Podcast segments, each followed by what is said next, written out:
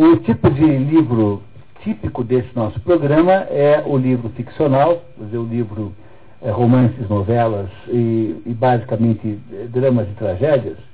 É, a maior parte dos livros excluídos são dessa natureza, mas de vez em quando a gente também pega um livro de natureza conceitual ou de natureza expositiva, como é o caso do livro de hoje. Aliás, no último encontro, que foi o encontro de, de Santo Agostinho, já era um livro expositivo e hoje será novamente a traição dos intelectuais de Julien Bandar, que é um intelectual do século XX. Não é muito comum, mas temos aí dois livros expositivos, um atrás do outro. Foram colocados um atrás do outro de propósito, porque eh, vocês compreenderão logo em seguida. A partir de Santo Agostinho, então, nós podemos entender o que aconteceu com o mundo moderno, com a intelectualidade moderna, aí no, no critério aí, né, na, na, visão do Julien Bandam.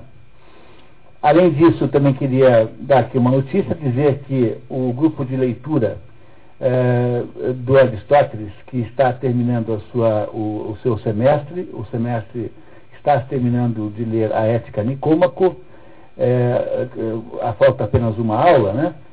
vai ser é, retomado no segundo semestre com o livro A Metafísica de Aristóteles. Então, para quem quiser, tem aqui, é só pegar, tem aqui umas filipetas com as informações sobre a metafísica das histórias.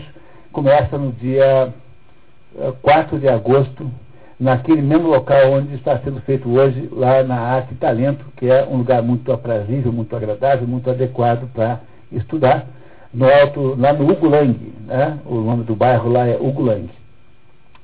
E também queria dizer que hoje nós temos aqui uma presença especial, que é o Fábio Lauton, que está ali. O Fábio veio de Paranavaí, onde esse programa também existe, e além disso, em Paranavaí existem dois, dois grupos de leitura, um grupo de leitura do René Guénon, que lê O Reino da Quantidade, já há dois anos, e o outro grupo de leitura é o grupo de leitura do livro Paideia, uh, que é um, uma, uma, tese sobre educação no sentido grego da palavra. Esse livro Paideia está sendo lido lá em Paranavaí, aos poucos, em, em trechos, por um conjunto de professores da rede pública eh, em volta de Paranavaí. São acho que 20 municípios, né, Fábio? 28 municípios em volta de Paranavaí enviam pessoas e aos sábados de manhã, quando eu estou lá, o sábado que vem, por exemplo, será o caso, daqui a uma semana, então esses professores leem trechos do livro Paideia e esses trechos são selecionados e são preparados por um grupo de pessoas que trabalha lá em Paranavaí, entre eles o Fábio. Então o Fábio está na coordenação local do livro, eh, do grupo de leitura Paideia lá em Paranavaí. Tá? É um grupo completamente especial, porque ele é um grupo grande, tem mais de 100 pessoas, né, Fábio? 123, mais ou menos, embora os números oscilem um pouquinho conforme, conforme a época. Mas temos aí 120 professores do, do ensino fundamental, porque são prefeituras é, que, de modo geral, lidam só com o ensino fundamental em Paranavaí, dos municípios em torno de Paranavaí, 28 municípios em torno de Paranavaí. Bom, feito então dados esses recados todos, queríamos também dizer que houve aí uma certa confusão com o lugar do curso, porque o, ano, no início do ano, quando nós fizemos o calendário, é, nós estávamos em princípio é, é, postos lá na Cândida Abreu no dia de hoje, não iria ser aqui, porque o CETEP estaria ocupado com um grande evento que acabou acontecendo antes, que era esse evento chamado Global Forum que houve aí, então nós não, não, não iríamos estar aqui, tanto é que colocamos no folheto uma ressalva, que é até para prevenir. Depois, com o passar do tempo, o, acabou confirmando o CETEP, uh, até semana passada era lá embaixo, na sala de baixo, e agora, ou, então finalmente soubemos, aí na quinta ou na sexta-feira, que ia ser aqui nessa sala, que é a nossa sala habitual, portanto estou aí muito... Uh, aí é, muito esperançoso que não tenha ninguém perdido pela cidade afora.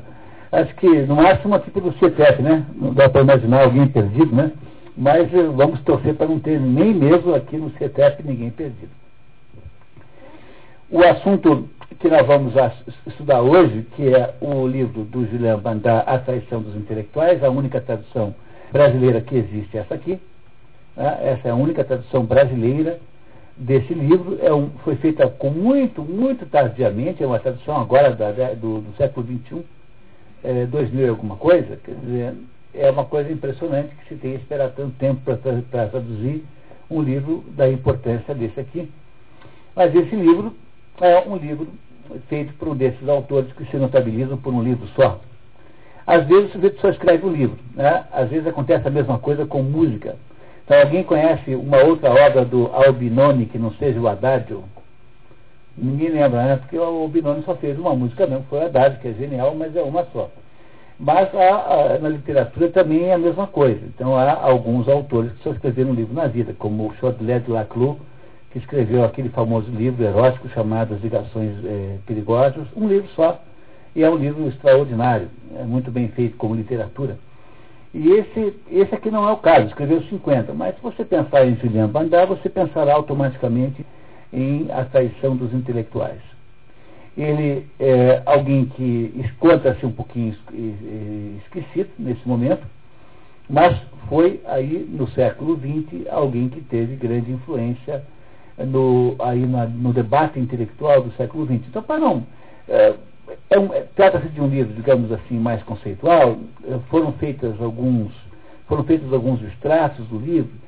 Na prática, na prática, o que nós vamos discutir aqui hoje é o papel do intelectual, quais são os limites da ação do intelectual, para que é que ele serve, como é que ele consegue produzir algum efeito de verdade, como é que, afinal de contas, o que é esse negócio chamado intelectual? Se vocês quiserem, então, acompanhar comigo, aí na cronologia, eh, em 1867, Julien Banda nasce no dia 26 de dezembro, em Paris, numa bastarda família judia. Seu avô, Sigmund Banda, havia sido grande empresário belga. Faliu, né? que faliu, faliu depois. Seu pai, Camille, Camille em francês é um nome que tanto serve para homem quanto para mulher, tanto é que a Camille Claudel também chama Camille, é o mesmo nome, ah, então é, não tem nenhuma diferença na grafia. Então, o seu pai Camille mudou-se para a França em 1949, né, em 1849, após o suicídio de Sigmund. O Sigmund é do tempo, o Lindomar. Tudo bem? Temos lugar aqui, ó, se preferir. E o, o, o, naquela época os falidos se suicidavam, coisa que caiu muito na moda, né? né? Nós considerarmos o mundo moderno e tal não tem nenhum falido mais que, que se suicida hoje em dia. Pelo contrário. Ah, no Japão, é verdade. Mas por aqui fica até mais prestigioso o, o, o sujeito depois de falir. O, e, e, esse, o pai dele vai para a França e casa-se com uma prima. Coisa meio de hábito judaico, né? Da, uh, a Ana era a comunidade judaica do Marais. Marais é aquele bairro antigo que tem em Paris, do, na, na droite, né, na, na, na, no lado direito, onde tem aquela parede medieval, aquelas ruelazinhas, que é um bairro judaico. Originalmente, historicamente, um bairro judaico. Ele, o pai dele enriqueceu com o negócio de exportação e ele foi educado, então, numa das melhores escolas de Paris, o Lycée Charlemagne, o Lycée Carlos Magno, uma escola parisiense de elite. Em 88, ele tinha 21 anos, portanto, o pai morre e ele assume os negócios da família, que era um negócio de exportação. Em 89, tenta entrar na École Polytechnique, e é preciso explicar a vocês o valor disso, que a França é uma sociedade profundamente hierarquizada. Então, eh, na, na, João, temos uh, lugar, você. Bom, você se, se escolhe. Então, nós temos um você, a França é uma sociedade onde as pessoas ocupam lugares a partir da sua origem educacional, universitária. Então, se você quer ser um de sucesso, ou você fez a École Polytechnique, você não tem chance nenhuma, nenhuma, nenhuma, nenhuma. Se quer ter importância em ciências humanas, tem que ter estudado na Sorbonne. Não tem conversa. Quer dizer, a França tem essa rigidez de origem então, estudar na École Polytechnique é um, quase uma, uma obrigação para quem pertence à elite, assim, econômica e tal. Mas não, não passou no exame e acabou numa espécie de Cefet que havia lá, um equivalente ao Cefet aqui, né, que é uma escola prática, digamos, uma escola em que se espera do engenheiro apenas um trabalho de mão de obra de execução, e não um trabalho de pesquisa, um trabalho de conceituação. Enfim, ele vai para essa outra escola, chamada École Centrale des Arts et Manufactures, e dois anos depois abandona, não gostava daquele aspecto pra, pragmático do curso, e vai para a Sorbonne e se licencia em História aos 26 anos na Sorbonne, em 1894. Nesse ano acontece uma, há um acontecimento gravíssimo na história da França, que é o, o tal do caso Dreyfus. Então o governo francês descobre uma espionagem em favor da Alemanha e é acusado um certo capitão chamado Alfred Dreyfus, de origem judaica, que é responsabilizado e condenado por traição é, deportado para a Guiana Francesa, vai para aquele presídio famoso na Ilha do Diabo. Em 96, descobre-se não só que o culpado tinha sido outro, que era o tal do Ferdinand Valzan Esterhazy, mas também, muito mais gravidade, que o governo francês tinha falsificado provas para comprometer o tal do Dreyfus. Então, uma coisa é você se enganar, outra coisa é você montar uma conspiração para perseguir o sujeito. Né? E o que aconteceu aí é que, é claro, que nesse momento houve aí, então, todo tipo de reação é, a esse assunto, é, e quem capitaneou uma, um escândalo nacional foi o Emile Zola.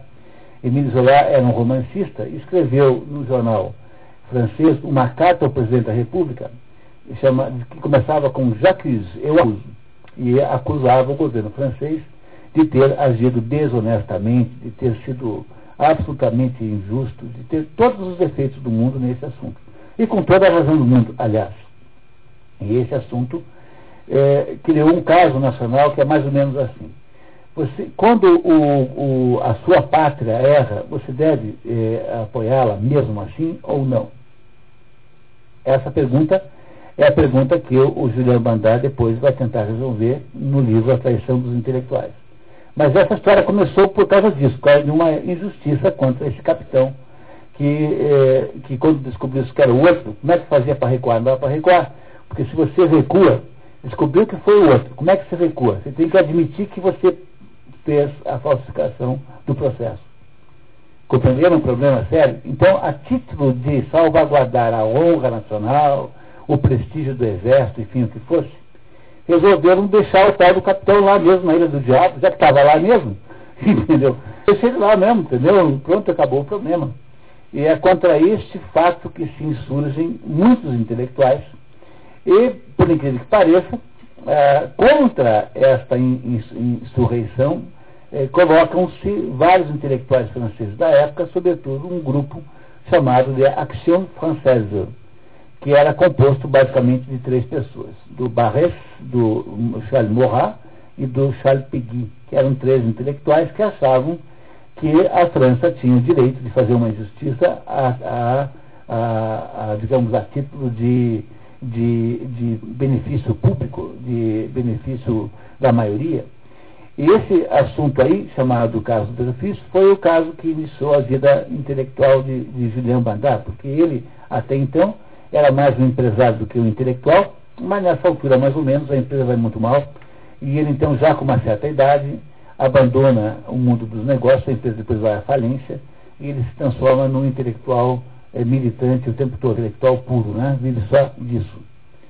O que acontece logo em seguida, reparem ali, né? Então, uh, em 1900, publicado o Diálogo a Bizanço, uma coletânea de seus artigos dreyfusistas, artigos que acusavam aquela injustiça.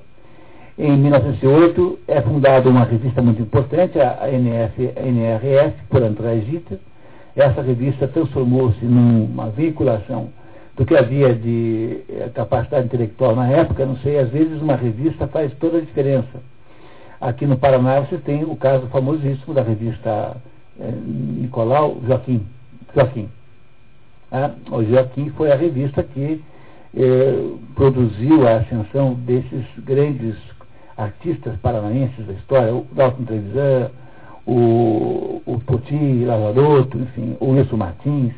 Essa gente que depois tornou-se, assim, digamos, o melhor que o Estado produziu intelectualidade, nasceu numa revista chamada Joaquim. As revistas literárias têm uma grande capacidade de atuação.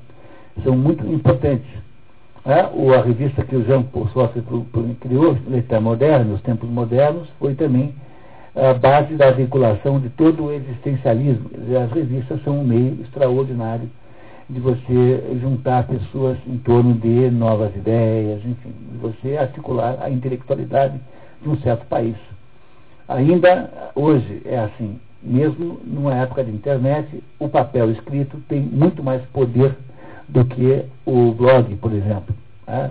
Não sei se vai ser sempre assim, mas nesse momento hoje, um jornal vale muito, mas muito, mas muito mais que qualquer internet. Então, se está no estado de São Paulo, aliás, a notícia triste da semana é que a Globo comprou o Estadão. Então agora o Estadão também vai virar diário oficial. Né? Que é a notícia. É o quê? É, já estava muito mal, né? Quer dizer, aquela ideia do, do jornal O Globo, feito né, de, jornal de resistência, acabou completamente. A Rede Globo agora é dona do Estadão.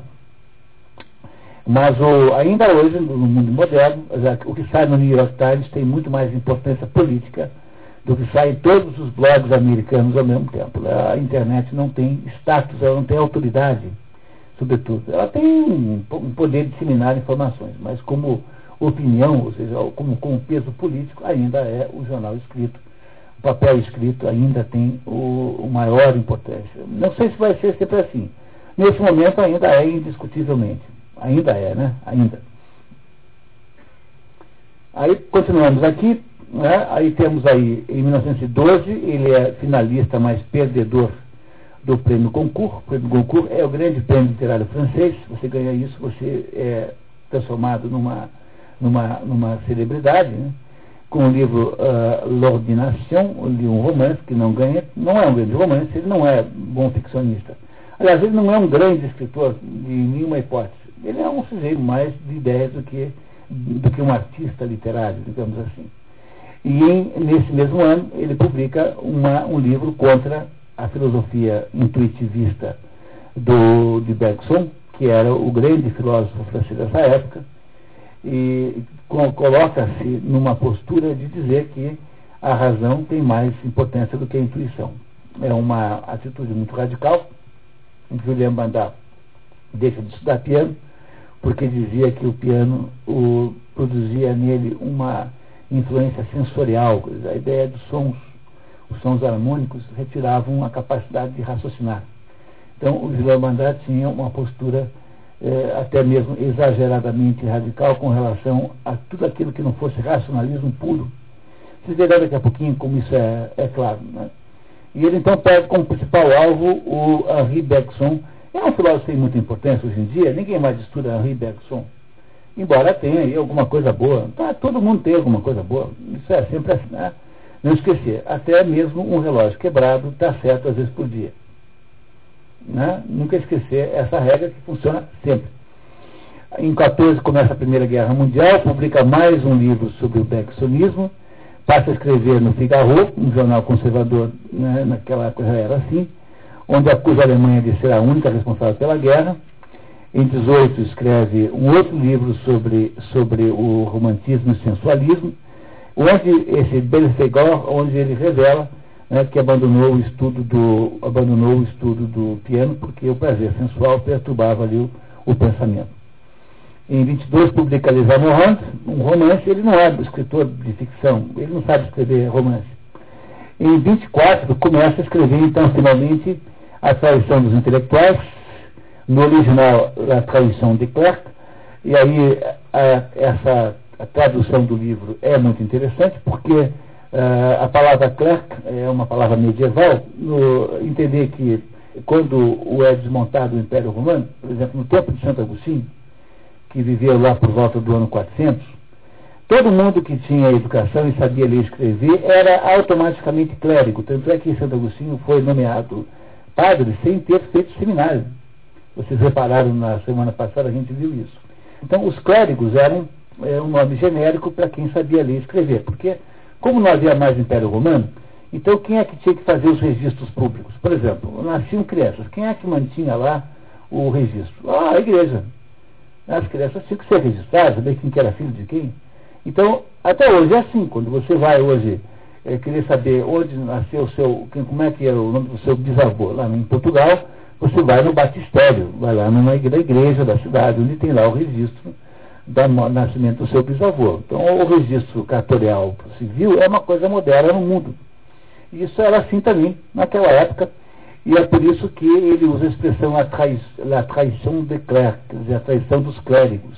Ora, clérigo no sentido moderno que ele está usando é intelectual. Portanto, a tradução que foi dada ao livro, a traição dos intelectuais, está é, e correto. Então, o que se chama de clérigo naquela época, hoje é, é intelectual e não clérigo. A palavra clérigo no mundo moderno passou a se confundir com a igreja. Clérigo é quem trabalha no clero, é o membro do clero. Então não é mais esse sentido, mas o sentido aí dos intelectuais, sem dúvida nenhuma. Em 27 publica a primeira, pela primeira vez, em 27 ele já tinha 60 anos, não esquecer isso, né? Publica pela primeira vez um livro. Em 29, a, critica a Action Française, que é aquela entidade nacionalista que se colocou contra o, o, o recuo no caso do capitão Trefis, não é isso? Portanto, ele não tinha nenhuma, nenhum priorismo de atacar todo mundo. Em 30, durante os anos 30, Bandar faz conferência nos Estados Unidos demonstrando simpatias pelo comunismo, alertando contra o fascismo na Europa e exortando os clérigos a se posicionarem. Essa é uma marca muito estranha dentro do Julian Bandar, porque ele vai, faz um turnê para os Estados Unidos alertando contra o fascismo do Mussolini, basicamente. E não havia muita clareza ainda sobre o advento do hitlerismo nesse momento. Então ele faz uma campanha contra o fascismo do Mussolini, mas ele ao mesmo tempo tem lá alguma, alguma simpatia pelos comunistas. Em 39 começa a Segunda Guerra Mundial, em 42, durante a guerra, isola-se na região de Carcassonne, Carcassonne fica quase na fronteira com a Espanha, lá no sul, é a parte basca da, da França, Carcassonne é perto de Toulouse. É uma cidade basca, tecnicamente falando. Né? Vive clandestina e monasticamente, enviando artigos aos jornais sob o pseudônimo de Comíndia. O seu livro, A Grande, a Grande Teste das Democracias, foi contrabandeado da França e publicado nos Estados Unidos pela, pelas edições da Maison Française. Depois da guerra, defende com intransigência a punição de todos os colaboradores de todos aqueles que colaboraram com o ocupante, né, com os alemães. Enquanto que o Jean Paulin, que esteve na resistência e não ficou lá em Carcassonne monasticamente falando, mas pegou em armas, né, defendia a misericórdia. O que é uma atitude, né, o que é alguma coisa que faz pensar. Né, porque o outro que estava lá dando tiro e levando tiro era a favor da misericórdia. E o outro que ficou lá escondido né, era a favor da intransigente, intransigente punição a todos aqueles que colaboraram. Casa-se só aos 78 anos, em 45. Né? Ele não era um sujeito muito fácil de conviver, viu? Ele, o, Otto Capô disse que tratava-se de um tipo insuportável. Entendeu? Mais ou menos isso que dizia o Otto Capô dele. Casa só aos 78 anos, uma idade boa para casar, com experiência de vida. Tá? Né? Pensando bem, né? Tá? Com uma amiga, Anicia Luiz Eugenie Leba. Então, sabe que é uma amiga, supõe aí, né, já está implícita uma relação fraternal, mais do que amorosa. Né? Publica um, um estudo sobre a decadência da França. Em 46, tem a mais importante eh, das edições do livro A Traição dos Intelectuais, em que há um grande prefácio que é tão importante quanto o próprio livro em 48, o Jean Paulin, que, que tinha sido editor da revista NFR, faz um artigo contra o Bandar, dizendo Bandar, Leclerc malgré lui, quer dizer, Bandar, o intelectual, uh, a força. Essa que é a tradução mais ou menos disso. Né?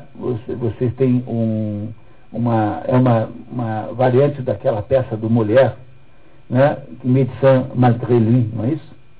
Acho que é Médecin malgré lui, médico à força que é essa ideia aqui do Louis, quer dizer, forçado, né? O, sem que ele possa decidir. E o, o Bandar fica muito chateado com aquilo e o chama de coveiro da França. Em 49, o Julian Bandar apoia publicamente o julgamento farsa que os stalinistas promoveram contra um comunista húngaro chamado Laszlo Reich em Budapeste, ajudando moralmente os stalinistas a condenar à morte. Por isso depois a gente até tenta entender por quê. E morre aos 88 anos, no dia 7 de junho, em Fontenelle Rosa, tendo escrito 50 livros.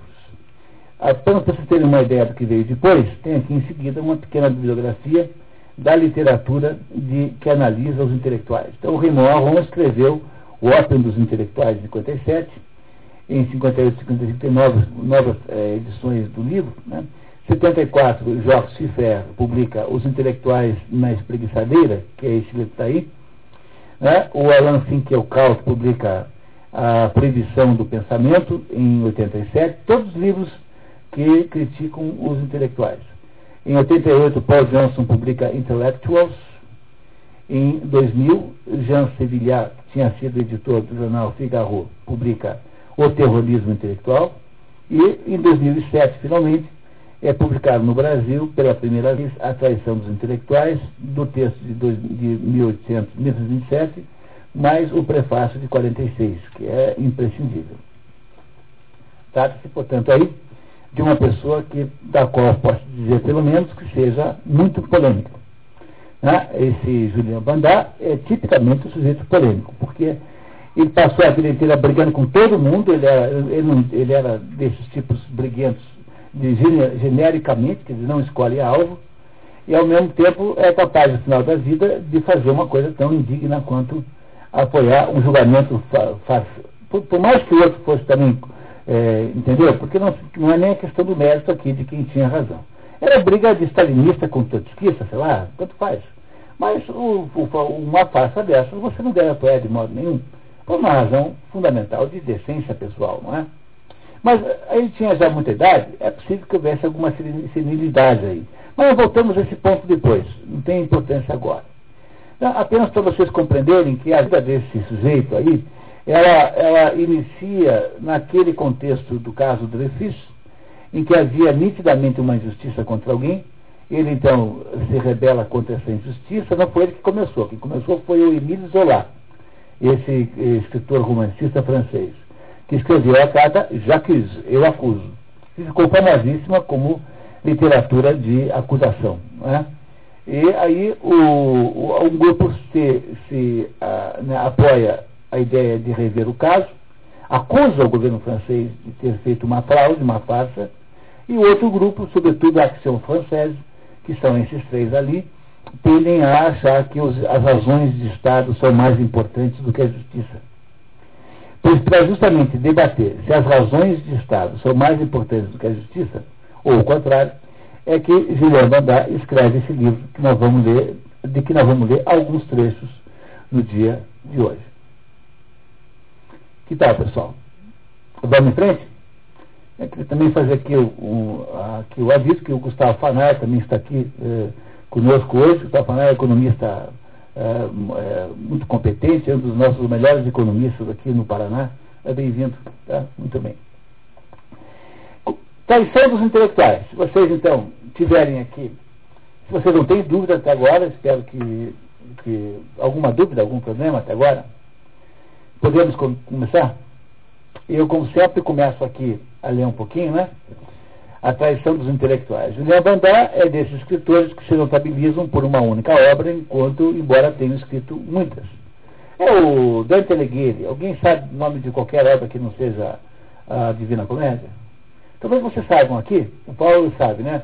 Mas se você perguntar na rua, ninguém sabe nenhuma obra do Dante Alighieri que não seja Divina Comédia. Algumas obras são tão grandes, são tão extraordinárias, são tão dominantes, do, né? são, são tão poderosas, que elas acabam tomando conta, né? Elas tomam conta do cenário daquele, daquele escritor. De fato, a traição dos intelectuais, publicada quando o autor já tinha 60 anos, o transformou em celebridade no seu tempo. O Júlio Bandar é o maior caso é, que sustenta a teoria de que os capricornianos só dão certo no final da vida. Está vendo? Tá, tá vendo? Essa é um é caso, é, é, é, né? nesse caso aqui não há nenhuma dúvida disso qualquer informação a respeito com a Patrícia, que é astróloga, e depois explica para vocês isso.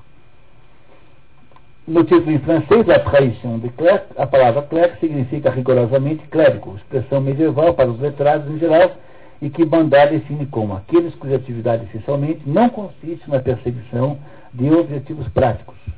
Todos os que buscam satisfação na prática de uma arte ou de uma ciência ou de especulação metafísica. Então, o que ele faz aqui logo de cara é definir o que é clérigo, o que é intelectual. Intelectual é o sujeito que não está no mundo concreto e no mundo prático. Ele tem razão? Tá, tem muita razão, sim. É, às vezes dá pontos duvidosos, ah, nós vamos debater isso ao longo da tarde de hoje. Mas ele não tem, não pode ser acusado de estar, é, de estar confuso. Ele definiu bem o que é o intelectual. É aquela pessoa que vive no mundo das ideias e não está no mundo da prática. A traição dos intelectuais condena os intelectuais, portanto, nos intelectuais, qualquer tipo de engajamento a causa associada, seja com raça, como o antissemitismo ou o nacionalismo judeu, que é o sionismo, veja, ele é, ele é contra o sionismo. E acha que o intelectual não tem que se meter nisso. Não é que seja contra o sionismo em si, mas ele nunca deu apoio ao sionismo. Tanto é que os judeus todos estavam furiosos com ele, porque ele não seria um proselitista lá. O movimento para a volta dos judeus à Palestina é um movimento do final do século XIX, não é um movimento moderno, vocês sabem disso, né? Então, aquele Theodor Herzl, que é o principal intelectual por trás disso, né, é um sujeito de 1880, por aí. Então, ele era contra isso, que o intelectual não tem que se meter nisso. Ele, é, ele seja com classe, militarismo, burguesismo, seja com nação, xenofobia, nacionalismo, seja com partido, marxismo, positivismo, etc. A única causa aceitável, na opinião do Bandar, é a da justiça. No século especialmente engajado, essa postura de Bandar causou-lhe muitos inimigos. Custou-lhe né, muitos inimigos, que lhe apelidaram de Clark de Ligne. Então, essa é uma piada que só tem sentido em francês. Há uma, há uma peça do Debussy chamada Claire de Ligne. Claire de Ligne significa luar, né? Claire de Ligne, luar. Que é um, uma, uma, é um, acho que é um, uma, uma sonatazinha do, do, do Debussy Chamado de Clark de Lune significa intelectual lunar, né? quer, dizer, quer dizer, ele é o sujeito que não está no mundo, então está na Lua. Essa é a piada aí que, que só tem sentido trocadilho em francês. Entre os atacados por Bandar, contam seus principais intelectuais da cena francesa da primeira metade do século, como os líderes da Action Française, Charles Maurras, Maurice Barrès e Charles Péguy. Esses são os três aí principais, nacionalistas monarquistas, querendo, todos eles achando que não é para abrir o caso do Dreyfus, porque a França é mais importante que a injustiça a um pobre coitado. Mas também o William James, William James é um, é, um, é um psicólogo americano, que junto com o tal de Pierce, Charles Pierce, inventaram, esses dois inventaram o tal do, do, o tal do pragmatismo, que depois um foi chamado John Dewey transforma em teoria educacional que depois, em seguida, gera um plano chamado Anísio Teixeira aqui no Brasil, que é apenas a prova, o fato de que existe alguém como Anísio Teixeira é apenas a prova que sempre tem um sujeito, sempre tem um idiota, mais idiota do que o idiota que ele admira né, eh, na, em, em, função. Quer dizer, o, isso que nós chamamos de supereducação aqui, da tradição educacional brasileira, é apenas um arremedo, um pastiche de pragmatismo americano.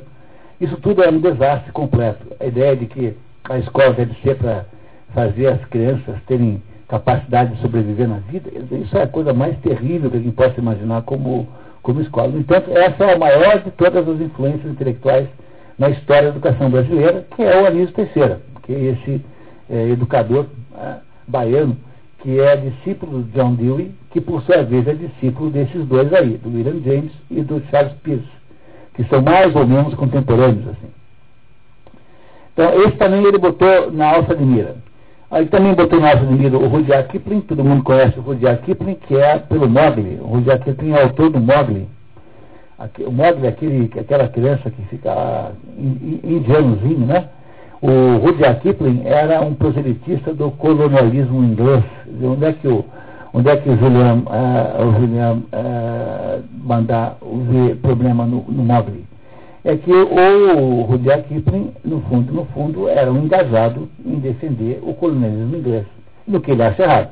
Nem, não há nem questão de entrar no mérito. Simplesmente trata-se de uma traição.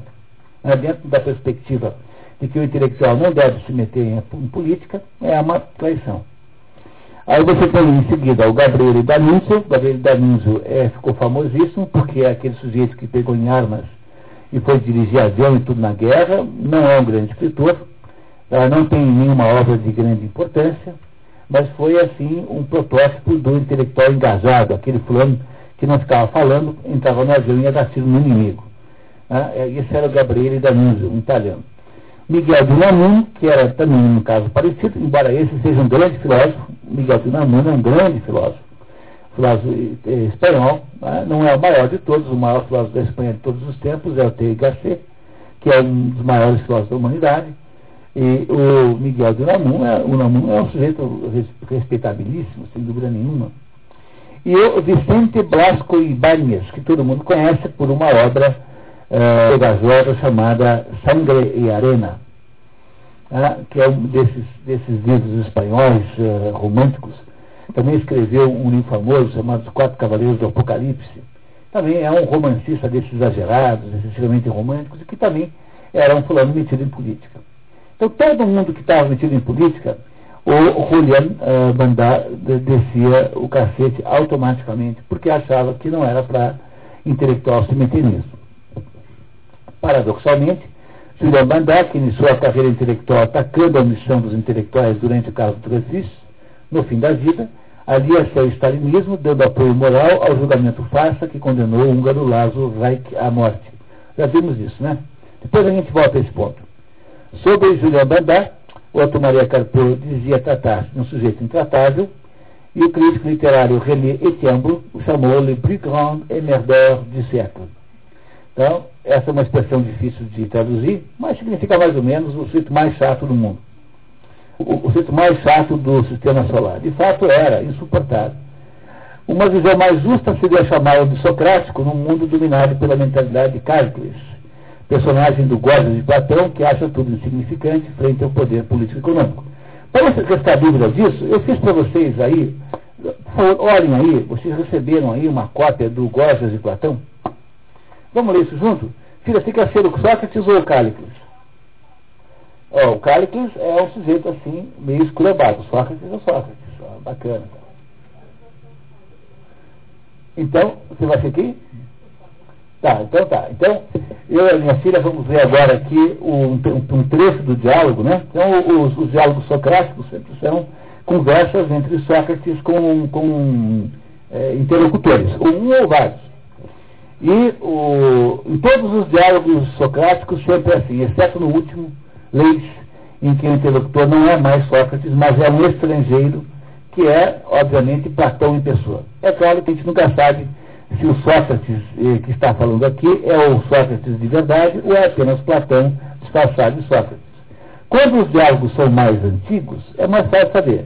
Esse aqui eu, de fato, não sei dizer. Ninguém tem muito consenso sobre se aqui é mais Sócrates ou Platão. Enfim, estão aqui debatendo quem é que tem, na verdade, poder na vida.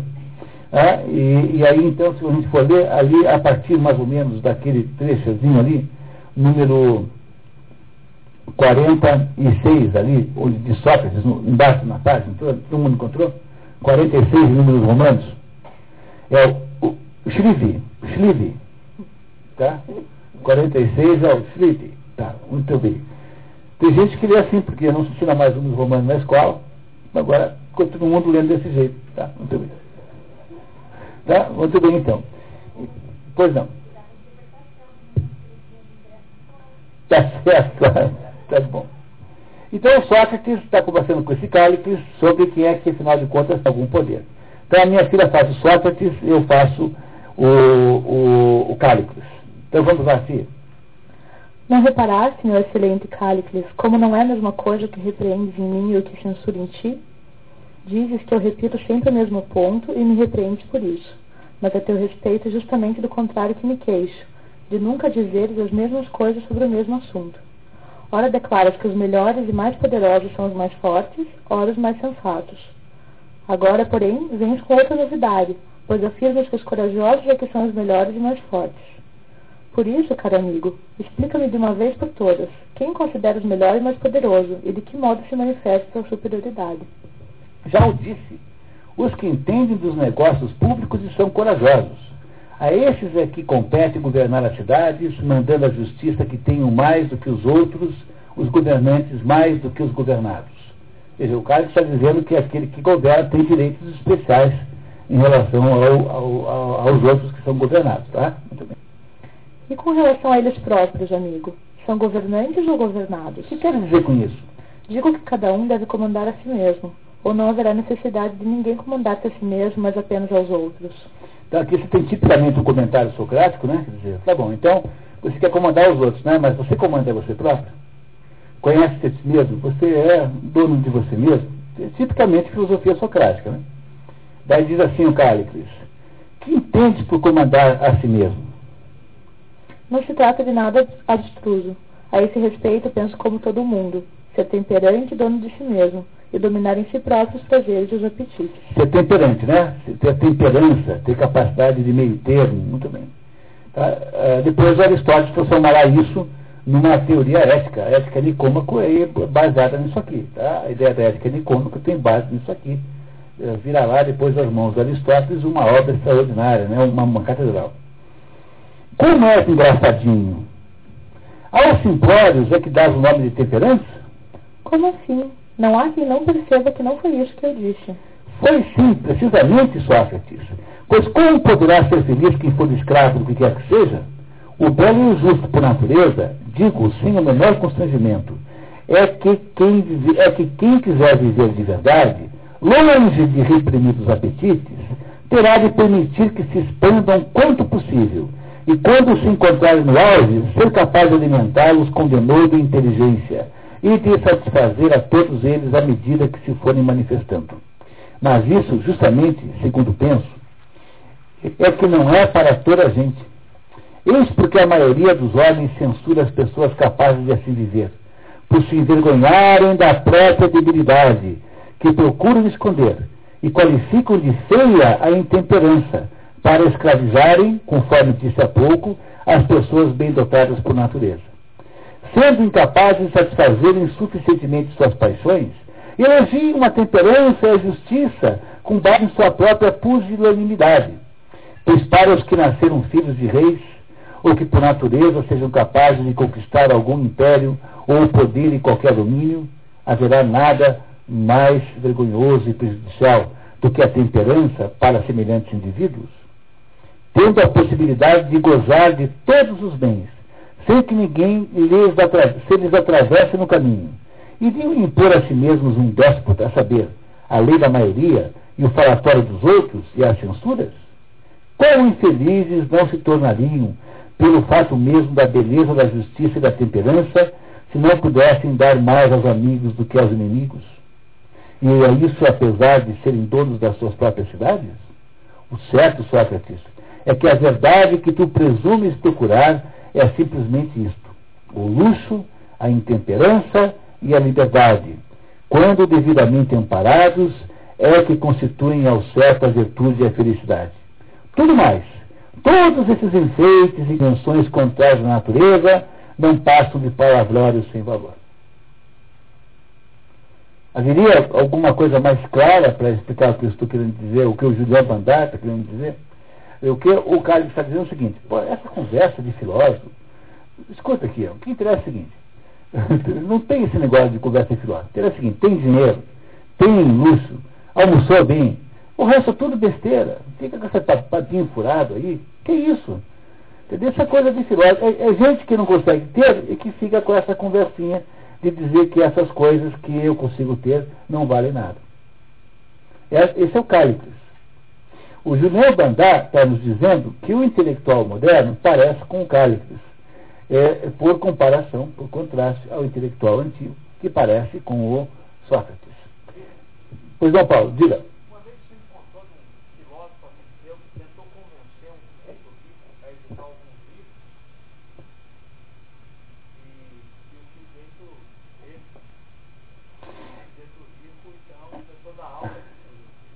Não, mas isso é no, só no Brasil acontece, porque o, o, no Brasil funciona um sistema de valores baseado na ideia de que quem é inteligente é o sujeito que tem dinheiro. Então, os sujeitos que têm mais dinheiro que você acham-se mais inteligentes que você.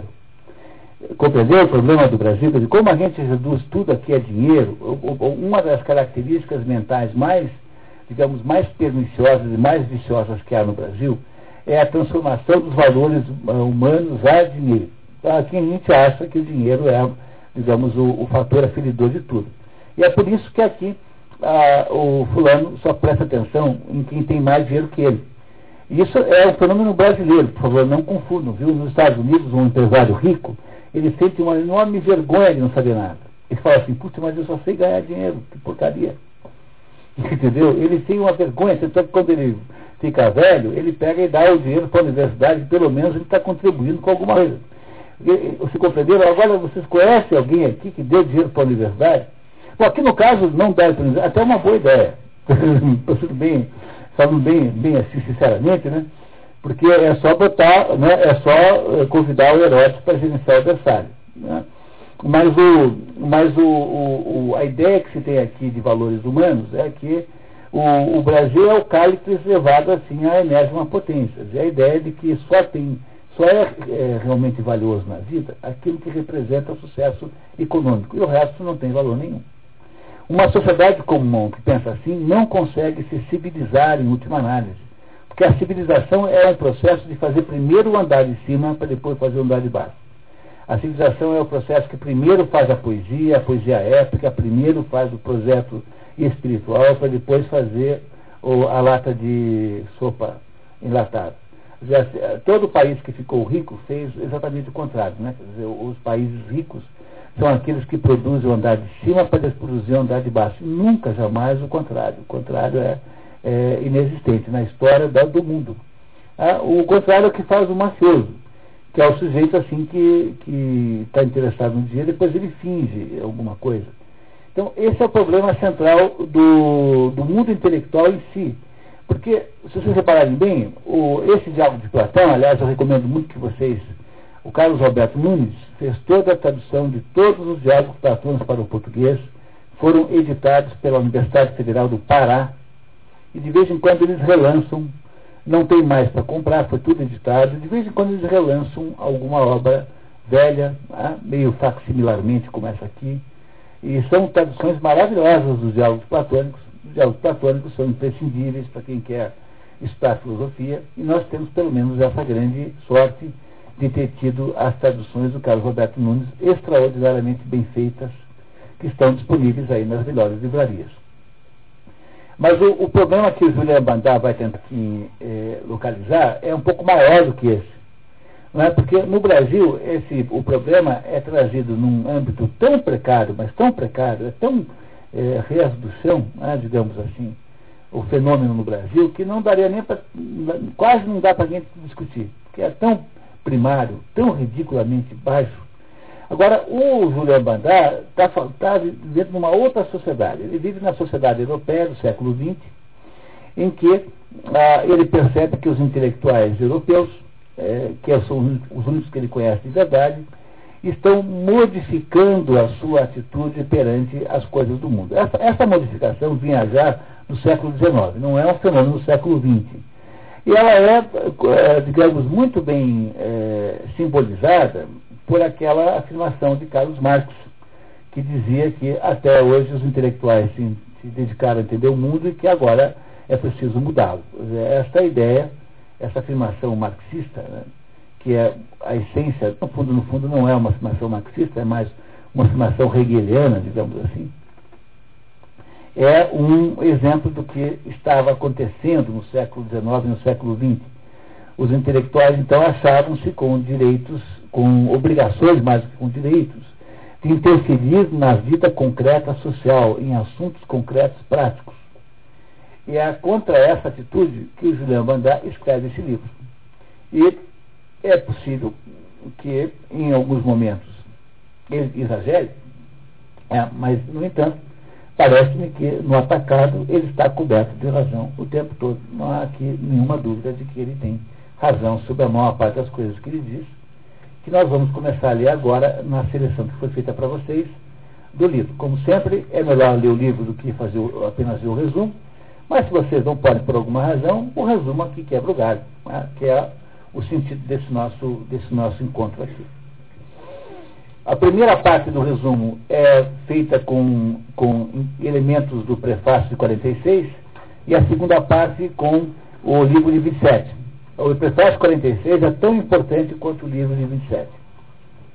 Vamos então começar a ler? Então, filha, por favor. Há 20 anos apareceu a obra que reedito hoje. A tese que eu ali sustentava, a saber que os homens cuja função é defender os valores eternos e desinteressados, como a justiça e a razão, e que chamo de intelectuais, clerc, traíram essa função em proveito de interesses práticos. Me parece, como a de muitas pessoas que me pedem essa reimpressão, nada ter perdido de sua verdade, muito pelo contrário. Todavia, o objeto em proveito do qual os intelectuais consumavam então sua traição era sobretudo a nação.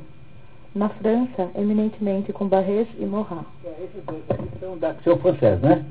Então, o que o que está dizendo que esses dois aí, é, mais o Charles Peguy, que ele não mencionou aqui, vem, vem depois do Charles Peguy, ele tem razão. Tá? Esses aí, eles eram, é, a traição que eles haviam feito era trair-se em favor da França. Aquela ideia, não, não podemos dizer que, o, que houve uma, uma injustiça aqui, no caso é, do Carpício, porque isso vai dizer que a França é injusta. Entendeu? É, essa é a ideia, tá? Essa traição que ele acha que esses dois fizeram.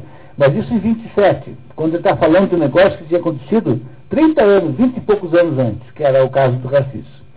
Agora, em 46, depois da Segunda Guerra Mundial, ele diz assim, não, agora existem outras traições que não apenas essa pela França, por um país.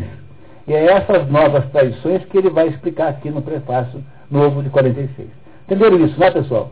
Eu sei que parece um pouquinho abstrato, porque a gente não viveu essa história toda, e para nós parece uma coisa muito distante. Mas foi uma briga feíssima essa.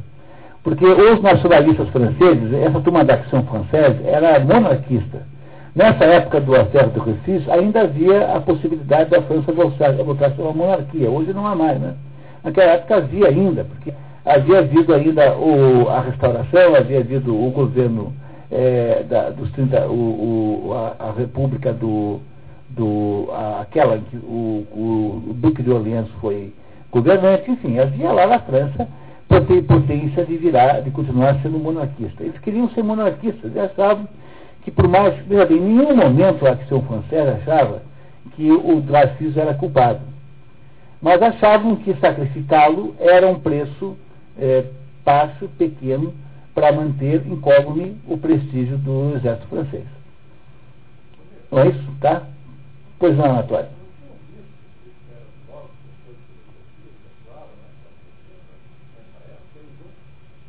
Bispo? Ah, pode ser sim. Pode ser sim, uh, eu não estou lembrando agora. Está capaz de, de, de, lembrar no caminho. Pode ser. Os três grandes líderes foram esses três aí. Tá? O Charles Morat, o mais importante deles, depois o, o Barres e depois o Charles Peguy. E ela morreu na. A Ação Francesa morre nos anos 40, quando vem a Segunda Guerra Mundial, ela desaparece. Depois ela renasce modernamente, de uma forma muito diferente, e daí então existe até hoje. Você for à França, tem reuniões desse negócio, que é, virou um movimento nacionalista francês, meio assim, saudosista hoje em dia, é, mais ou menos como se fosse encontro de positivistas em Curitiba, assim, Eles foram todos, eles foram excomungados. É, foi, mas eles foram excomungados porque eles eram de uma, um radicalismo tão extraordinário, tão impressionante, que o, o Papa os excomungou todos. Eles eram católicos, católicos também. Era um movimento de um radicalismo extraordinário. Então, o que o, o, o, o nosso autor, Julian Bandar, está dizendo é que em 27, o principal alvo é, de traição, o principal assunto pelo qual eh, os intelectuais traíam eram o país, era a França. Agora não. Em 46 há outras razões pelas quais eles traem. E é isso que ele vai contar agora para nós aqui nos próximos eh, trechos aqui em seguida. Tá certo? Vamos lá? Então, continuamos. Atualmente é por motivos bem diferentes que eles agem assim, tendo inclusive na França, com a colaboração, traído expressamente sua pátria. São os principais aspectos dessa nova forma do fenômeno que eu gostaria de assinalar. É, a colaboração é a colaboração que se fez na França, começar pelo próprio Petain, ao invasor alemão, né? Chega lá. É, esse é um assunto velhíssimo, muito complicado. Tem aqui no Paraná o caso é, histórico importantíssimo do Barão do Rio Grande do Cerro Azul. Então, quando houve aqui a Revolução Federalista, houve duas, duas reações. Né? Uma, o general Carneiro, que foi lá para Lapa, e montou uma resistência contra o, os invasores eh, até a sua própria morte, né? até a sua vida. E o general Canedo, na minha opinião, é o mais notável dos paranaenses. O sujeito ficou lá resistindo àquela invasão até morrendo. Foi morto na, na Revolução Federalista no Seco da Lapa. Ao mesmo tempo que o general Carneiro fazia isso na Lapa, o barão do Cerro Azul, que era um comerciante, tinha fundado a Associação Comercial do Paraná, e era um comerciante basicamente, fez um acordo com os invasores para não saquearem Curitiba, e mais ou menos é, colaborou né, com aquela invasão. Quando termina a Revolução Federalista, ela, ela, quem ganha a Revolução Federalista é o general Carneiro, porque ele segurou tanto tempo as tropas na Lapa que deu tempo do Floriano organizar a resistência em São Paulo. Aí quando chegaram em São Paulo foram destruídos pelo, pelo Floriano. Quem é que venceu a Revolução Federalista? Foi o general Caveiro, o sujeito mais heróico que já teve aqui no Paraná na história toda.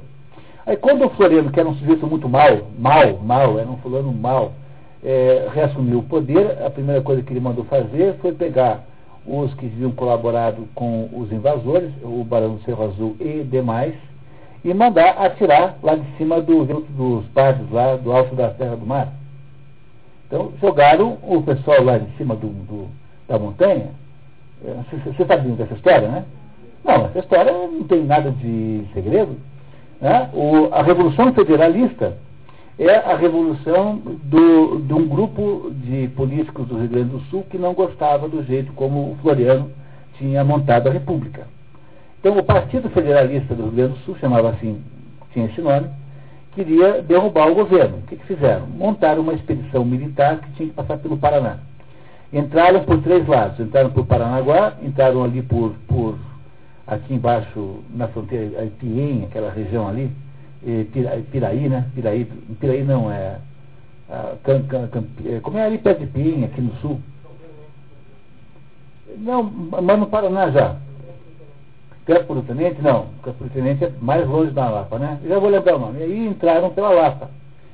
Bom, não houve resistência em Paranaguá, subiram até Curitiba. Chegou em Curitiba, o governador do estado, esse sim que tinha que ser posto para fora de tudo quanto é rua, chama-se Vicente Machado, que é um crápula, onde se pulha desse Vicente Machado, fugiu, pegou e se mandou e foi montar um governo provisório em Castro. Esse que tinha que ficar na barricada fugiu, né? E deixaram o Barão do Cerro Azul para resolver o problema. O Barão do Cerro Azul era um comerciante, disse que eu fosse, ó pessoal, é o seguinte, ó, vocês não quebram nada aí, que eu dou para vocês aí, que vocês querem, que vocês estão querendo aí, é, é, comida, isso, aquilo, a gente fornece, vocês não quebram nada. Fez esse acordo.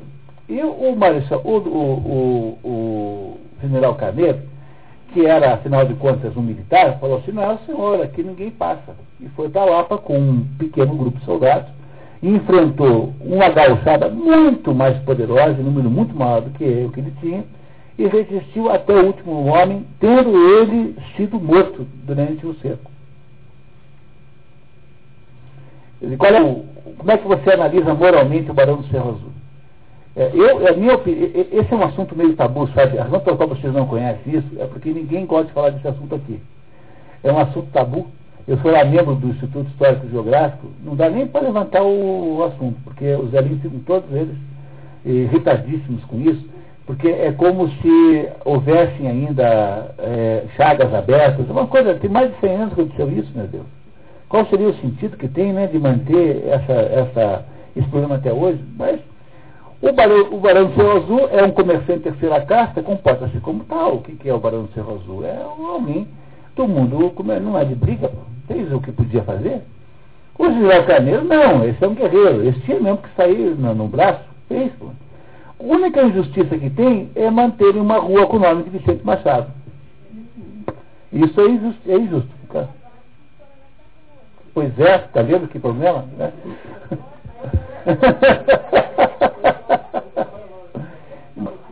Bom, mas vocês compreendem que sempre há um problema moral associado a isso. Nós tivemos aqui um caso nosso aqui muito importante.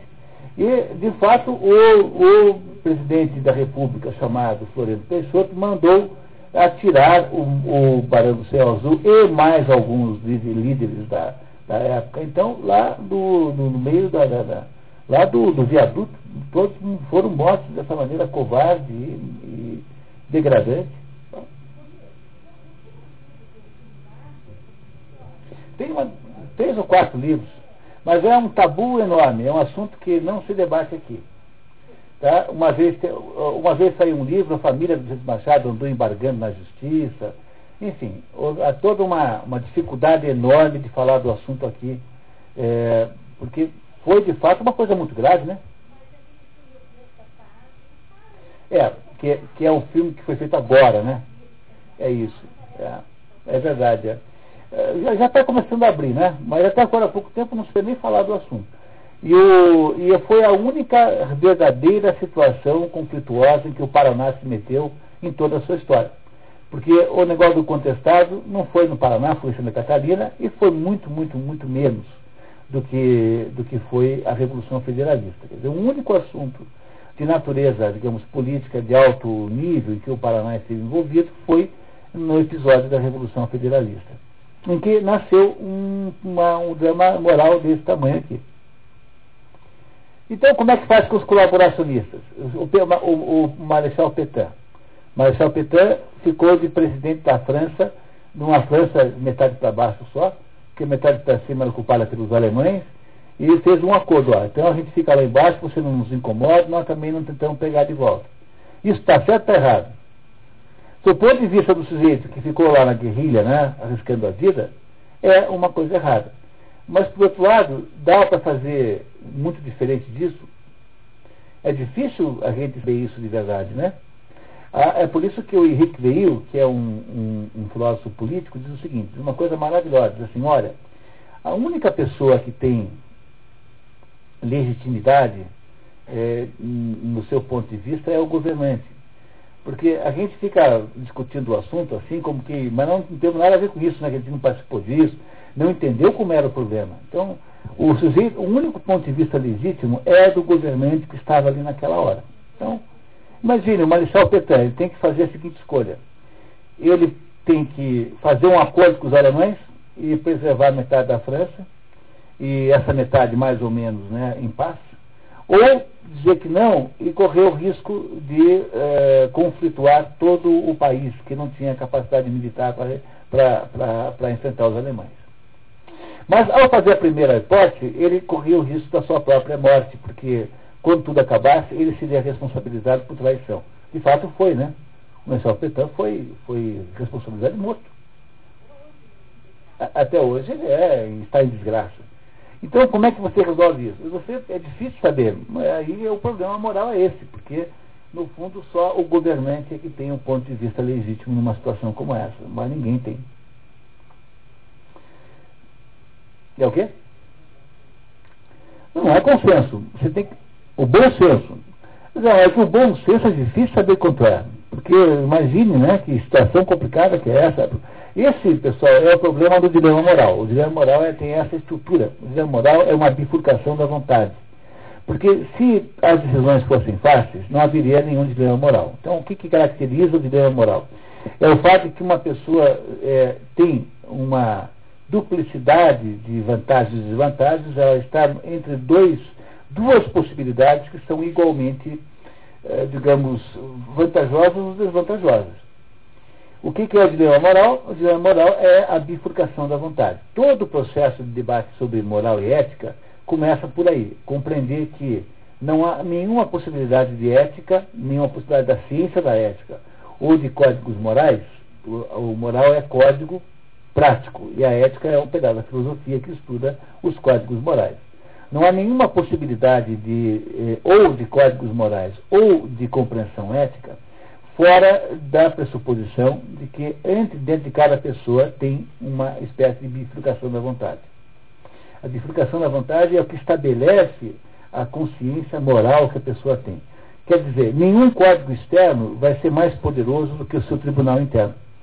O seu tribunal interno é o mais poderoso constrangedor moral que existe.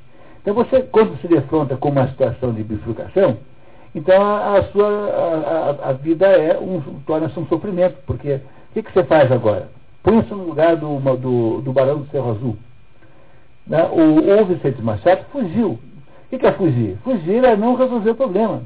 Quer dizer, esse está moralmente eh, errado mesmo. Mas o, o Barão do Cerro Azul ficou lá. E, como é que eu faço agora? Tem aqui um exército, nós não temos exército, esse pessoal vai acabar com tudo aqui, temos que criar alguma maneira de contemporizar com isso.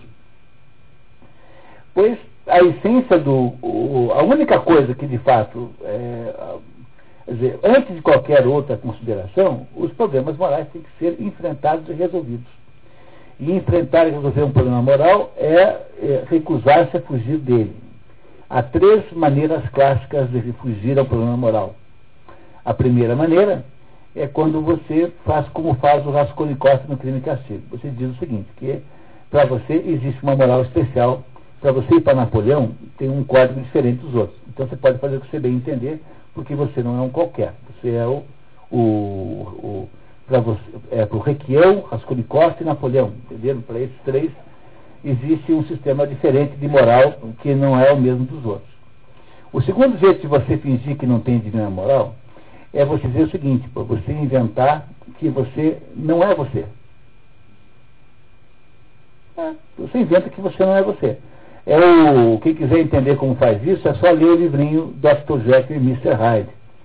Você se transforma no Mr. Hyde, cai na gandaia, depois você volta a ser o, o Dr. O Dr. Jekyll. Entendeu o sentido do Dr. Jekyll e Mr. Hyde? É você dizer que você não foi você que caiu na gandaia, foi o Mr. Hyde, que não é você.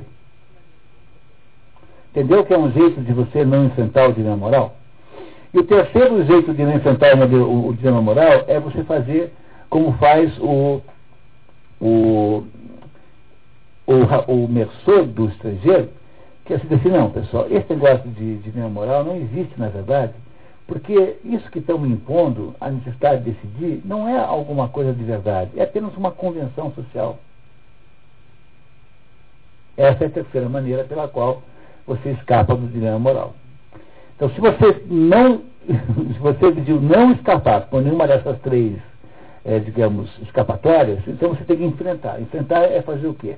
É tomar uma decisão verdadeira. Mas as decisões verdadeiras são difíceis de fazer, porque de, depender do tamanho do dilema moral é muito complicado. Então, na prática, na prática, olha é a única maneira que tem de você resolver o problema moral, o dilema moral, se você resolver enfrentar é fazer aquilo que Deus gostaria que você fizesse pronto.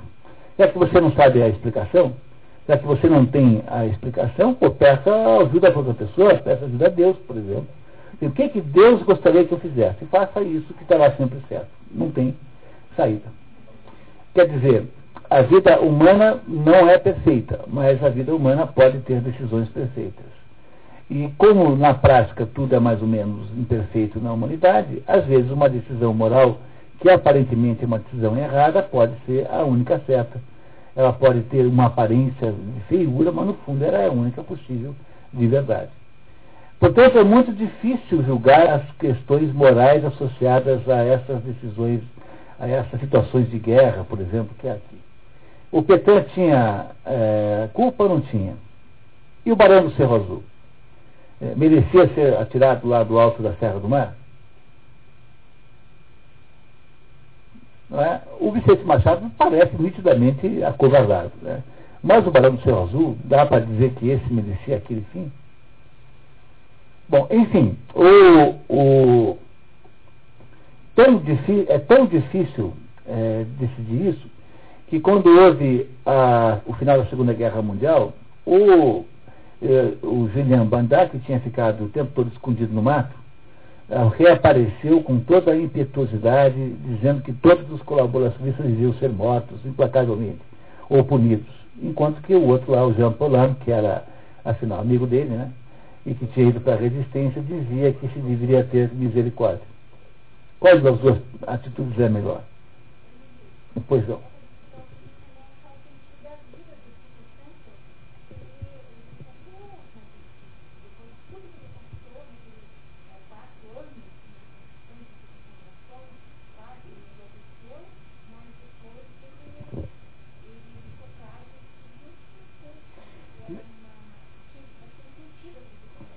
É, mas ele, ele, não perdoa explicitamente. O que ele se nega a fazer, dizer, o Victor Frankl em nenhum momento diz que os, os, os nazistas fizeram aquilo tudo.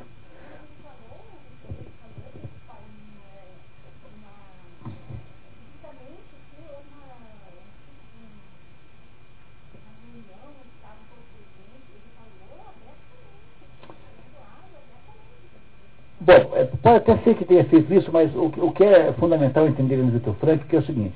O Vitor Frankl sempre se recusou, apesar da pressão do lobby judaico, a fazer proselitismo eh, pró-judaico, como se aquilo tudo lá fosse holocausto, isso, aquilo, aquilo outro. Porque ele dizia o seguinte, olha, esse negócio de criminalizar é, um povo inteiro de modo coletivo é uma atitude nazista. Então, ele nunca quis é, atribuir aos alemães ou à Alemanha ou ao nazismo aqueles acontecimentos, porque achava que isso era uma abordagem nazista. Então, ele não estava muito no mérito, a verdade é que ele se recusava a entrar no mérito da questão moral daquilo, embora aquilo estivesse moralmente errado, com toda certeza, não há a menor dúvida disso, né? No entanto, ele não queria fazer o proselitismo. De certo modo, o judeu mandar também é assim. Ele não queria, o judeu mandar não queria apoiar a ida dos judeus para a Palestina. Ele achava que isso fosse bom ou fosse ruim, não era um assunto para intelectual. Isso era um assunto de migração, política, então, enfim, o que quer que fosse.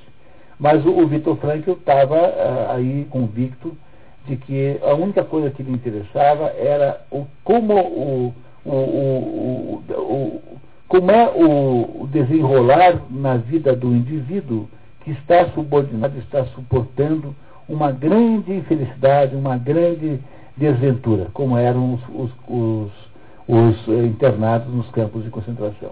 Ele, na verdade, nunca se dedicou muito a entender eh, historicamente, socialmente, politicamente o fenômeno. Só queria ela se transformar numa espécie de proselitismo judeu. Ele até não queria nem assinar o livro ele queria que o livro tivesse apenas o número do seu, do seu número de, de prisioneiro, ele não queria botar o nome dele, porque ele achava que esse assunto tinha que ser despolitizado.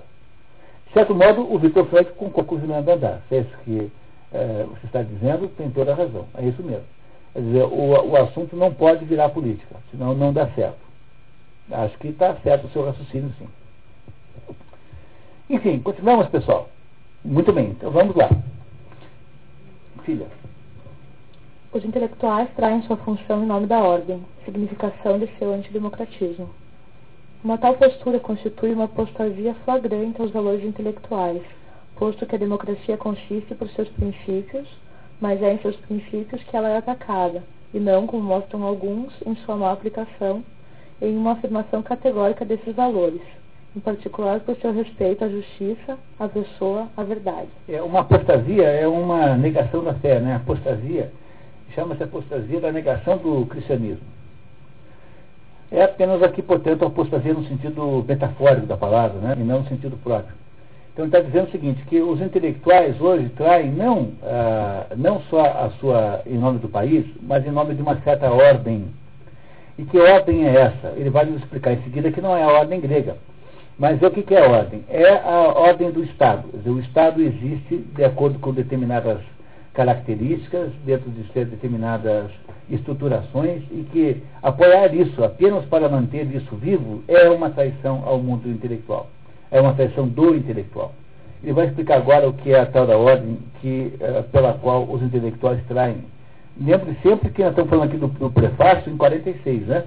Estamos falando aqui, portanto, daquele sujeito que acha o seguinte, que nós não vamos a, não se deve criticar o nazismo, porque o nazismo implica numa certa ordem da sociedade alemã, alguma coisa desse gênero.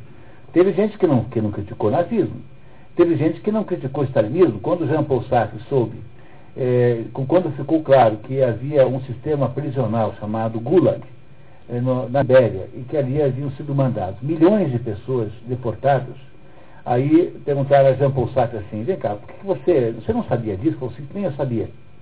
E por que, que você não denunciou? Aí Jean Paul Sartre responde assim, por ne pas desesperer le proletariat, para não desesperar o proletariado. E se eu digo para o proletariado que o comunismo é mau, e eles, não, eles vão se desesperar e não lutarão mais para serem é, pelo comunismo. Dizer, há, há, alguma atitude mais canalha do que essa em termos de intelectuais, né? compreendendo? Isso é o que o Julian Bandai está criticando. É o sujeito que faz uma injustiça flagrante sabendo que está injusto, porque ele está protegendo alguma outra coisa que lhe parece ser é, importante e óbvia. E, e, é isso que o Julián Bandade está não fazer. Isso é traição aos intelectuais. Vamos vai, vai nos explicar em seguida. Todo espírito livre reconhecerá que o ideal político inscrito na Declaração dos Direitos Humanos do Homem e do Cidadão ou na Declaração de Independência Norte-Americana de 1776 apresenta eminentemente um ideal intelectual. Aliás, é inegável que a democracia, precisamente por otorgar a liberdade individual, implica um elemento de desordem. Quando, em um Estado, diz Montesquieu, não percebemos o ruído de nenhum conflito, podemos ter certeza de que a liberdade não existe ali. É o, aquele mundo da ilha do Aldous Huxley, aqueles que leram a ilha aqui, comigo lembrarão que era um mundo de uma harmonia extraordinária, em que todo mundo era feliz e harmônico e não havia nenhuma espécie de conflito. Todos os conflitos eram resolvidos sistemicamente. Olha, quando tem um mundo muito harmonioso, desconfie, porque seguramente ele é harmonioso porque ele está sendo de alguma maneira manipulado, porque não, é, não dá para imaginar uma sociedade democrática sem debate e sem conflito. Então, isso que nós estamos vendo aqui no Brasil, por exemplo, hoje, dizer, essa unanimidade crescente que vai nascendo com relação aos atos do Estado que é no Brasil, é uma coisa de uma monstruosidade tão grande que é a destruição da possibilidade de democracia no Brasil, porque não há debate nenhum, nenhum, nenhum sobre nada. E a falta de debate é apenas a demonstração que quem tinha razão era o Eugênio Ionesco. Quem quiser entender o Brasil moderno, leia uma peça de teatro chamada O Rinoceronte, que foi escrita por um fulano chamado Eugène Ionesco, que era um romeno que escrevia em francês, e esse Ionesco, então, fez, um, fez aí um, uma peça de teatro em que tem uma cidadezinha e de repente começam a aparecer uns rinocerontes. E todo mundo acha muito estranho, mas afinal, podia ter fugido de um circo, né? E aí, de repente, como as pessoas somem e não aparecem, e aparece mais rinocerontes e começa-se a, a, perceber que, que, os rinocerontes são as pessoas que estão se transformando em rinocerontes. E aí todo mundo vira rinoceronte, exceto um fulano só, o chamado o Beranger, que é a, a personagem central, que nega-se absolutamente a virar rinoceronte. Então, isso é, que nós estamos vivendo no Brasil hoje é uma contaminação de uma absoluta in, incapacidade de debater qualquer coisa que seja. Então, há um amortecimento, uma hipnose coletiva, toda a sociedade está hipnotizada, ninguém debate nenhuma, nenhuma, ou melhor, pouquíssimas pessoas fazem isso, mas são essencialmente clamadores no deserto, e há uma, uma espécie de, aí, de homogeneidade crescente com relação a tudo é o fim da democracia no Brasil. É a transformação no Brasil num país automatizado, é, direcionado pela Rede Globo de televisão, pela grande imprensa. A mídia vai conduzindo o, o país a ter apenas sensibilidade econômica. É, as pessoas se rebelam contra o quê? Então, qual é a manchete da Gazeta do Povo dessa semana? Vereadores aumentam o salário 30%. Pronto. A única coisa que o brasileiro se importa, na verdade, é com a inveja do salário dos vereadores. Então, uh, só se tem escândalo, só se faz escândalo de manchete econômica.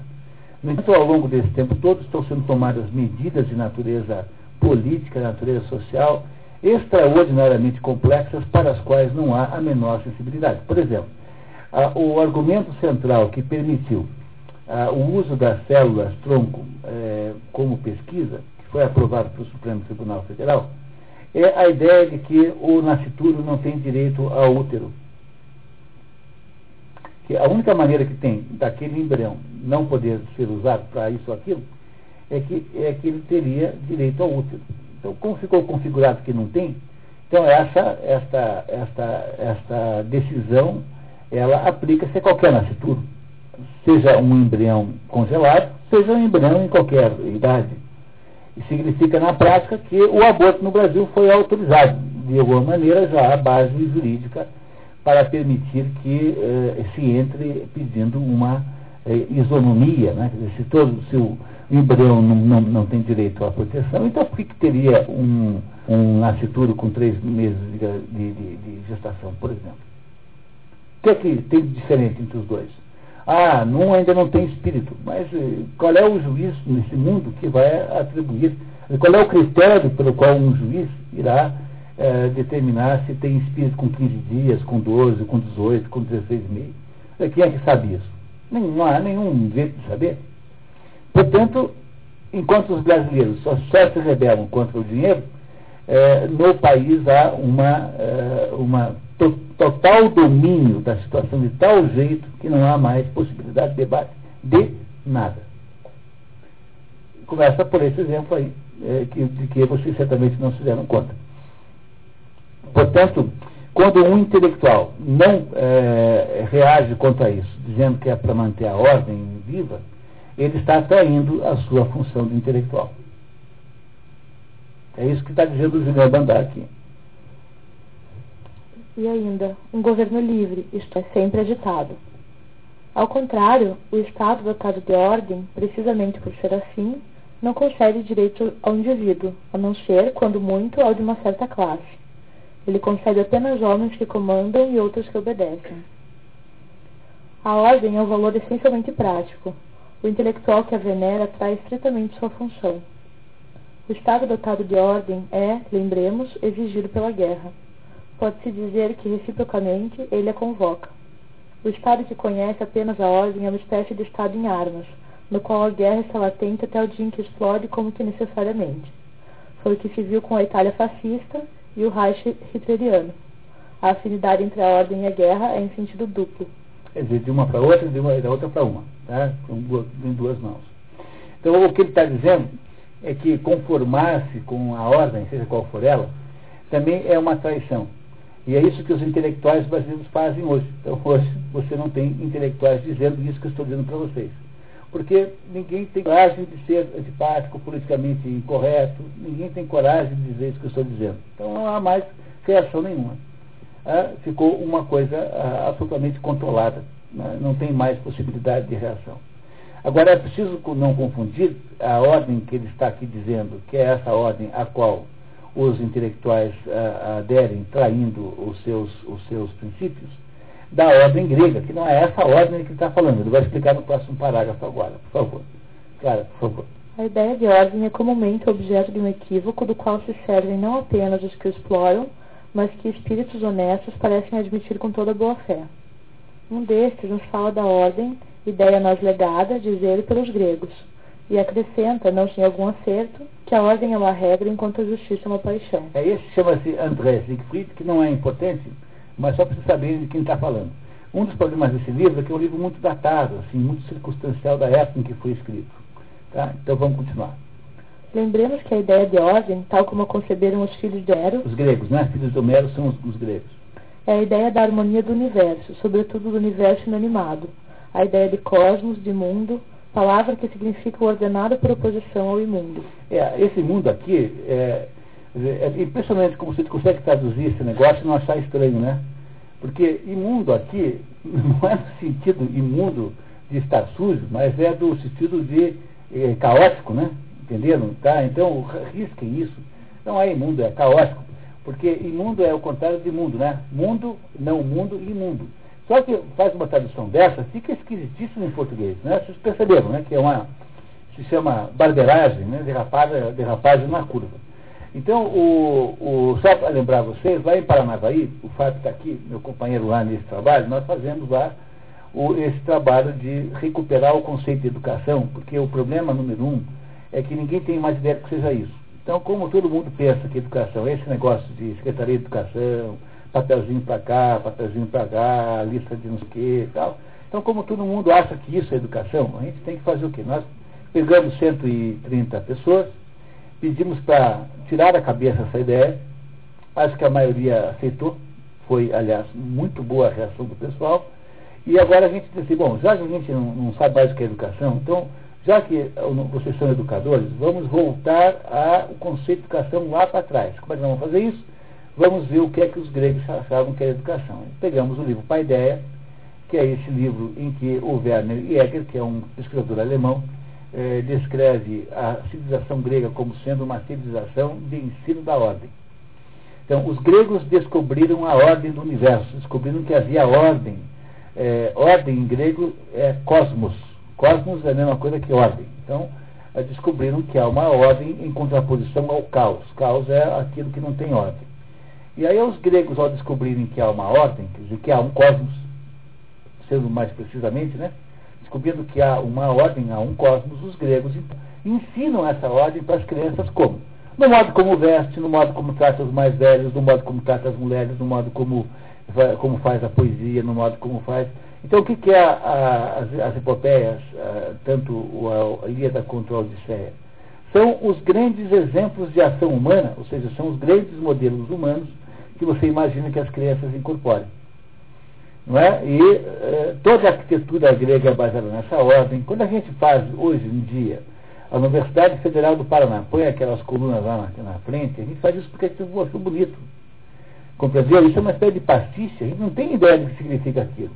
Mas é assim, puxa, quem inventou essa universidade pensou assim, não, mas isso deve ser bacana, porque os gregos tinham isso. Então, a gente faz uma coisa assim meio imitativa, sem saber o que está fazendo. Mas quando os gregos criavam as colunas dóricas, as colunas jônicas, tudo isso tinha um sentido é, simbólico. Então, o que a Grécia fez, veja que coisa poderosa. Um grupo de ilhas, um grupo de ilhas, conseguiu produzir uma, uma, uma, um modelo humano que é metade do mundo ocidental. Não é uma coisa incrível uma coisa dessa, porque a outra metade é cristã, judaico-cristã. O mundo ocidental, se você fosse fazer uma análise de como ele é, ele é metade grego, metade judaico-cristão. Ocidental, né? Ocidental, estou falando do Japão. Só aqui do mundo ocidental. Então, como é possível que você tenha conseguido fazer isso?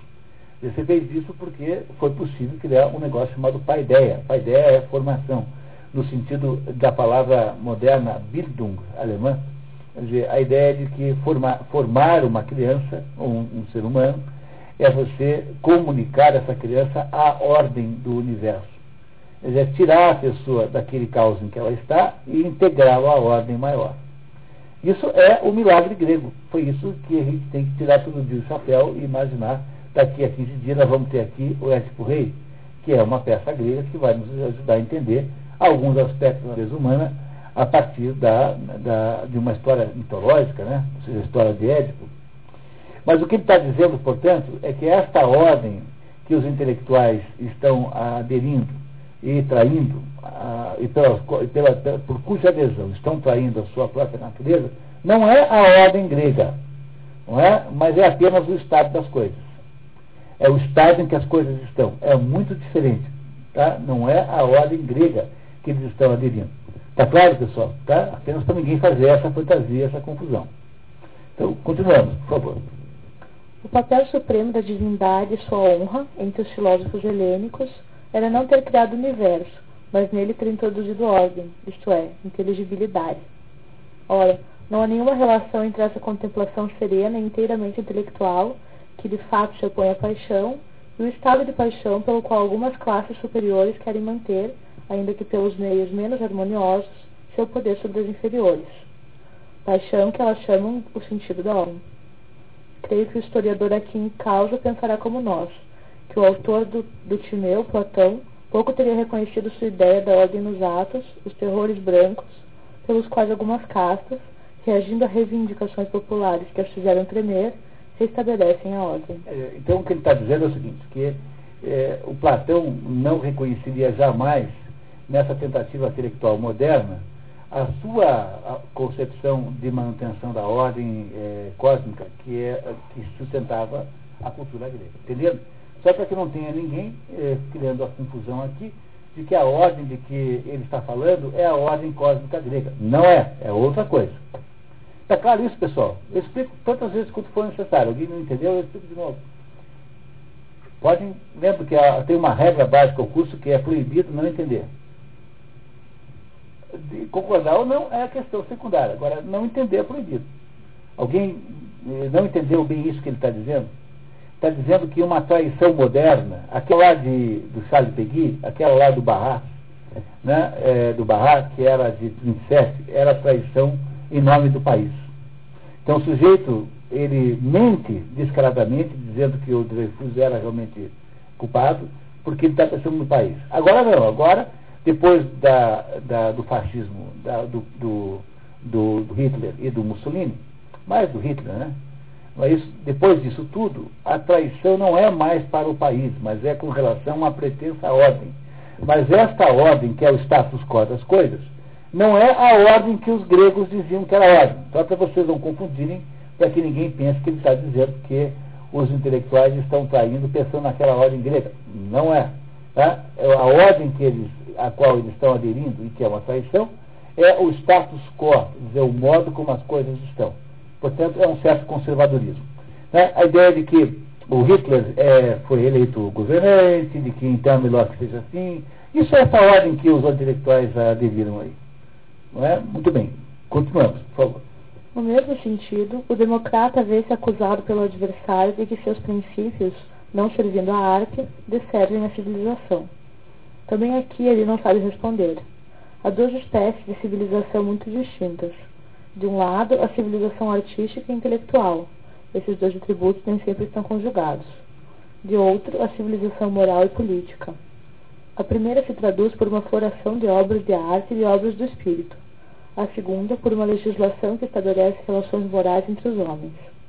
A primeira, sobretudo enquanto artística, teria como símbolo histórico a Itália. A segunda, o mundo anglo-saxão. Aliás, essas duas civilizações podem coexistir, como prova a existência entre os ingleses de uma admirável poesia, de célebres monumentos arquitetônicos, de uma ilustre arte pictórica. Podem também nitidamente se excluir. Assim, a Itália do Renascimento parece não ter conhecido nenhuma moralidade, e enquanto Michelangelo modelava suas obras-primas, Borgia perfurava com flechas um homem atado a uma árvore para divertir as damas de sua corte. É, César Borgia é filho do Papa, né? Nessa época os papas podiam ter filhos. O Papa Alexandre, o Papa espanhol, irmão da Lucrécia Borgia. E esses dois aí eram tidos como sendo incestuosos, né? O, a, o César e a Lucrécia. Bom, isso já é a coluna social do assunto, que eu sempre tento aqui a fazer essas coisas, vocês não me deixem fazer fofocas assim. Fico me sentindo o, Ibrahim Suede fazendo comentários aqui. Mas o, esse César Borges era um modelo assim do sujeito pervertido e mau. Né? É o sujeito que matou todo mundo que parecia a ele que seria o empecilho. Ele é o modelo do príncipe. O príncipe do Maquiavel foi feito pra, para o César Borges. Tá? Então ele é o príncipe. O, o príncipe é ele. Ele é o sujeito mau e, e, e completamente inescrupuloso é, que tinha essa irmã, Lucrécia Borges, que não era uma pessoa, mas o que está dizendo é o seguinte, que um tirano desses pode financiar o Leonardo da Vinci e o Michelangelo, são ambos, são ambos é, coetâneos, né? Eles eram contemporâneos, viviam na mesma época e eram financiados pelo César Borgia. Alexandre IV, terceiro, Alexandre VI, tá? Alexandre VI é o nome do Papa, que é pai desses dois aí. É, esse Papa era espanhol, não era um Papa italiano. E,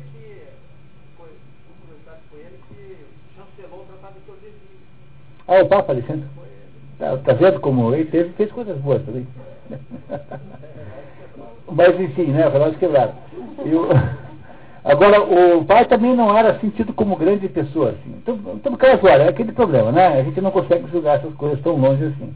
Mas o que o William Banan está dizendo é que é possível ter uma sociedade completamente corrupta na qual florescem obras de arte, na qual florescem gênios não é isso? Como houve, nesse caso, imagine, Leonardo da Vinci Michelangelo na mesma época, não é qualquer época que tem uma coisa dessa. É? E, e, por outro lado, é preciso haver uma sociedade decentíssima que não tenha uma, obra, uma, uma, uma arte decente. Por exemplo, você pega os Estados Unidos, que tem, afinal, uma, uma qualificação política extraordinária, não, pode, não se pode dizer que eles não sejam um país com grandes méritos democráticos. No entanto, a arte americana é uma arte muito, muito pequena em relação ao seu tamanho econômico, né? Repararam, né? Quer dizer, você não tem. É, você tem grandes obras de arte nos Estados Unidos, aqui no nosso curso a gente tem aí o Moby Dick, por exemplo. Né? Temos aí duas ou três obras aí literárias americanas, mas pensando bem, não há um grande pintor nos Estados Unidos, não há um grande compositor erudito. Você pega lá o, quem que é? O West Side Story, o West Side Story é quase música popular, né? é? Leonard Bernstein, é muito ruimzinho. Não é que seja ruimzinho, é uma música num patamar mais abaixo. Né? Então você não tem nos Estados Unidos uma, uma, uma, uma, uma, uma, uma dimensão artística que seja equivalente à sua dimensão político-econômica.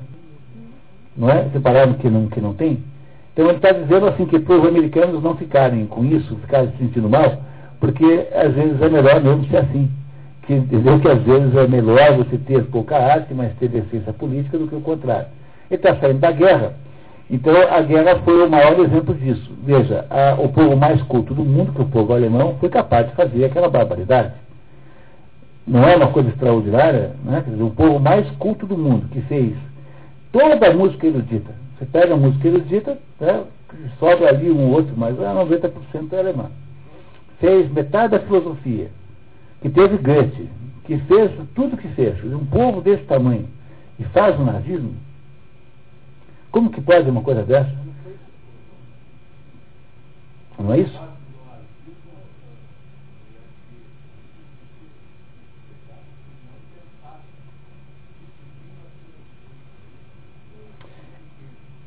Então, esta é a ordem que o Estado estabelece que o intelectual é obrigado a denunciar, de acordo com o Julian Bandar.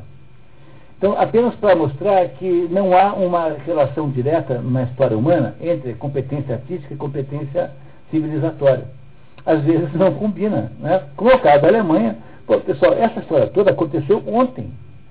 Né? Eu, eu me dou conta de que poucos anos antes de eu nascer havia a Segunda Guerra Mundial, aconteceu ontem. Tem um monte de gente por aí, todos os pais de vocês todos vivenciaram isso estiveram aí vivos nessa época, ou quase isso, né? Eram todos pequenos, mas. Então tudo isso é muito recente, não é velho não, é, não aconteceu agora, agora. Pois não.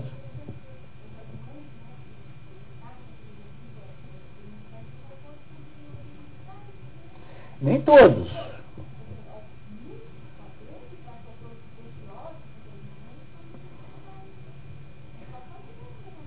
A maioria não é, Liz? é, Hegel não é, Kant não é, Schelling não é. Não há na, no, no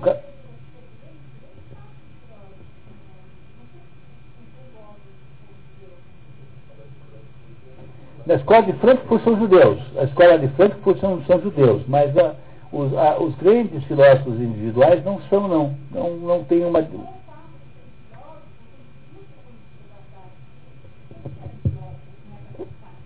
Pois é, mas aí, aí que está o problema, pessoal. Olha, olha que questão interessante ela está levantando aqui. Não, mas pera, mas cuidado. Não, não, pera aí, pera aí. Para aí, porque, Carlos, vamos entender isso aqui, porque é muito importante. É assim. Olha, pessoal, o, a, a, a, a, estrutura da existência humana é baseada numa repartição de funções. Essa repartição de funções está sempre presente em qualquer circunstância que você uh, examine. O, o que há é uma formatações diferentes conforme a época, o lugar, etc. Mas, de modo geral, tem alguém na sociedade que é então, incumbido de produzir o guiamento dos outros, ou seja, aquele sujeito que orienta os outros. Então, são os clérigos, nesse sentido de Viram Bandar, são os intelectuais, são os, os líderes religiosos, enfim, aquelas pessoas que fazem a agenda da vida alheia. Há um segundo grupo, das pessoas que estão incumbidas da proteção dos outros, ou seja, aquelas pessoas que mantêm a sociedade viável, o convívio viável, que é aquilo que nós chamamos de poder público, digamos, sistema judiciário, sistema executivo, etc. E há um terceiro eh, grupo de pessoas que está incumbido de alimentar os outros, que é o, o grupo de pessoas que organiza a economia. Quem organiza a economia quem são? São os, os, os empresários, os executivos, enfim, é, em todos os níveis. E há um quarto grupo que domina materialmente, né, em quantidade de número, que é é, que não, tem, não se acha responsabilizado por nenhuma dessas três coisas. E como não se acha responsabilizado, ele submete-se à autoridade desses três primeiros. Toda a sociedade humana é assim. Então, quando a gente descobre que isso é assim, quando a gente parte desse modelo, você descobre que existe um grupo de pessoas cuja missão é orientar os outros. E aí, quando você faz isso, João, você descobre que pode ser que quem aperta o gatilho seja o, o, o, soldado, mas quem botou na cabeça dele a ideia de apertar o gatilho foi um professor de filosofia. Esse é o problema central. No fundo, essa a tese, esse é o tema central do nosso dia de hoje. Porque os intelectuais são uma classe com um poder imenso, enorme. O Victor Frank dizia isso, né? Dizia assim, olha, quem fez o nazismo não foram apenas os, os, os, os soldados alemães. que fez o nazismo foram os intelectuais nihilistas do século XX.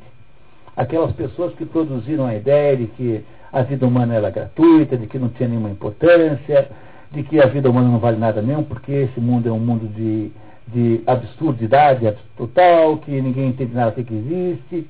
São os intelectuais que produzem essas ideias que depois geram a mão do gatilho do fulano que é soldado. Esse é o problema central do mundo intelectual. É esse problema aqui que o Julian Bandá está tentando resolver.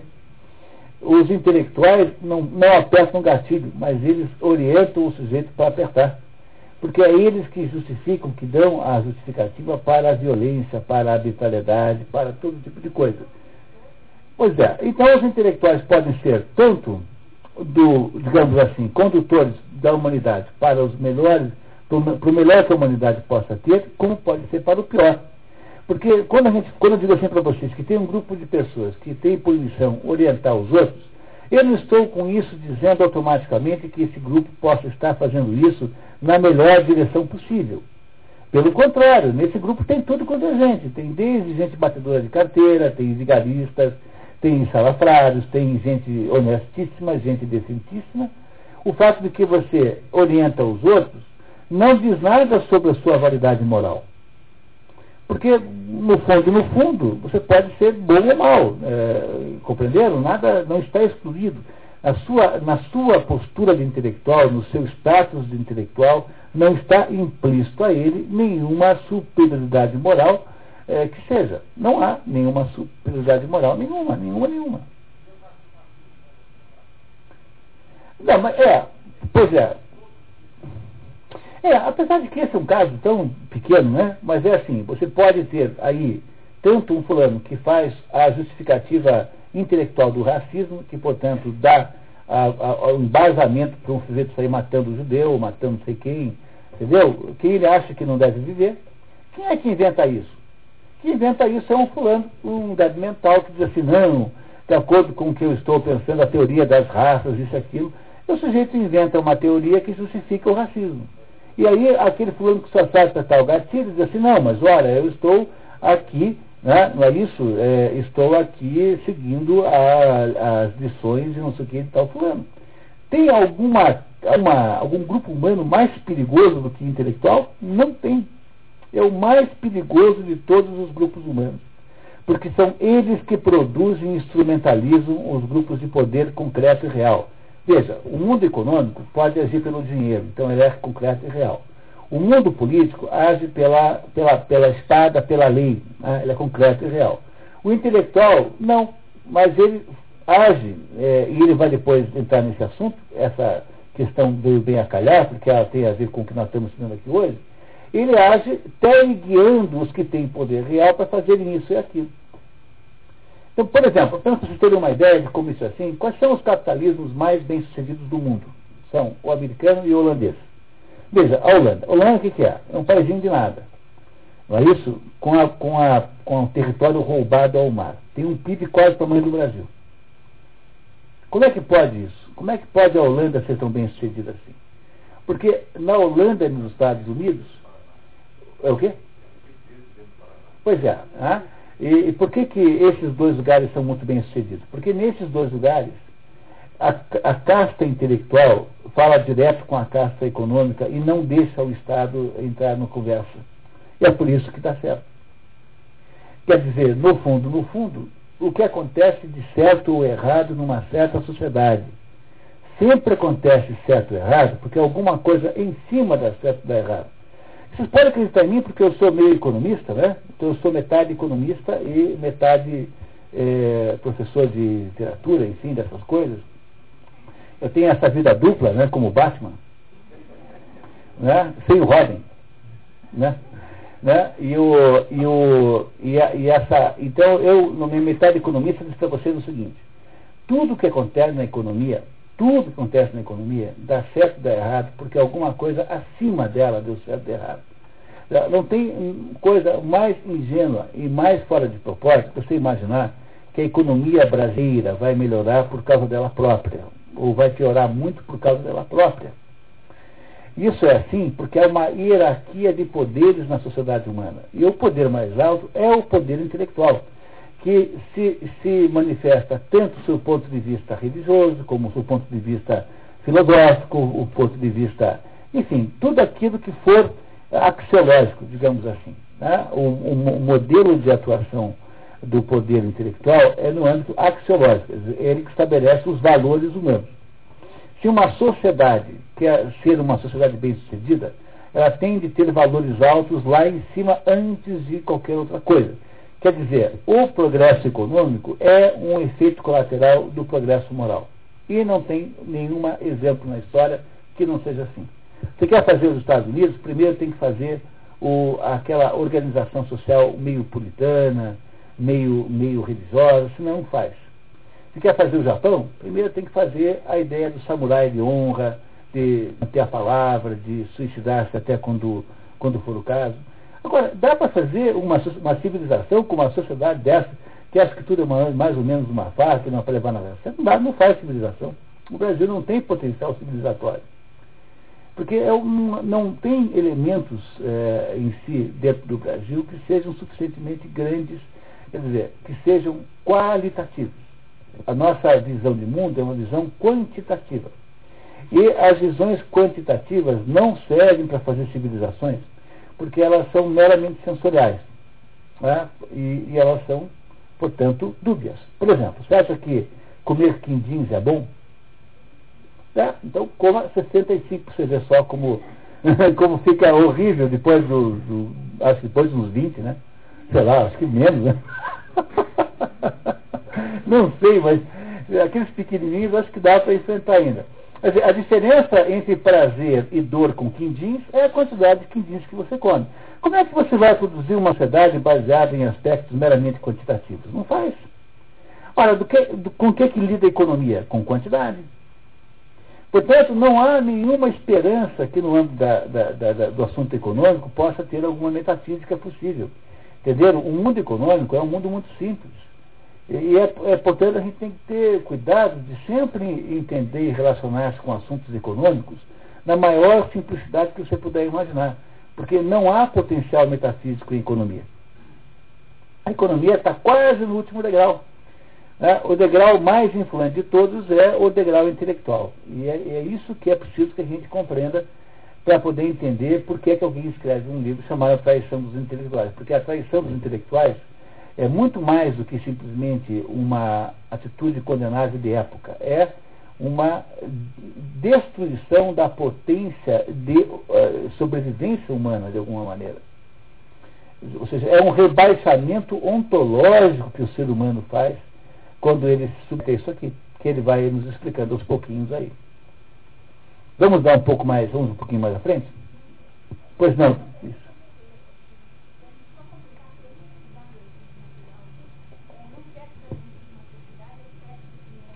Quantitativos. É, porque a gente, a gente vive no mundo dos prazeres e das sensações, né? Dizer, o que o Brasil acha que é civilizatório aqui é carnaval, futebol, sei o que, samba, axé e tal.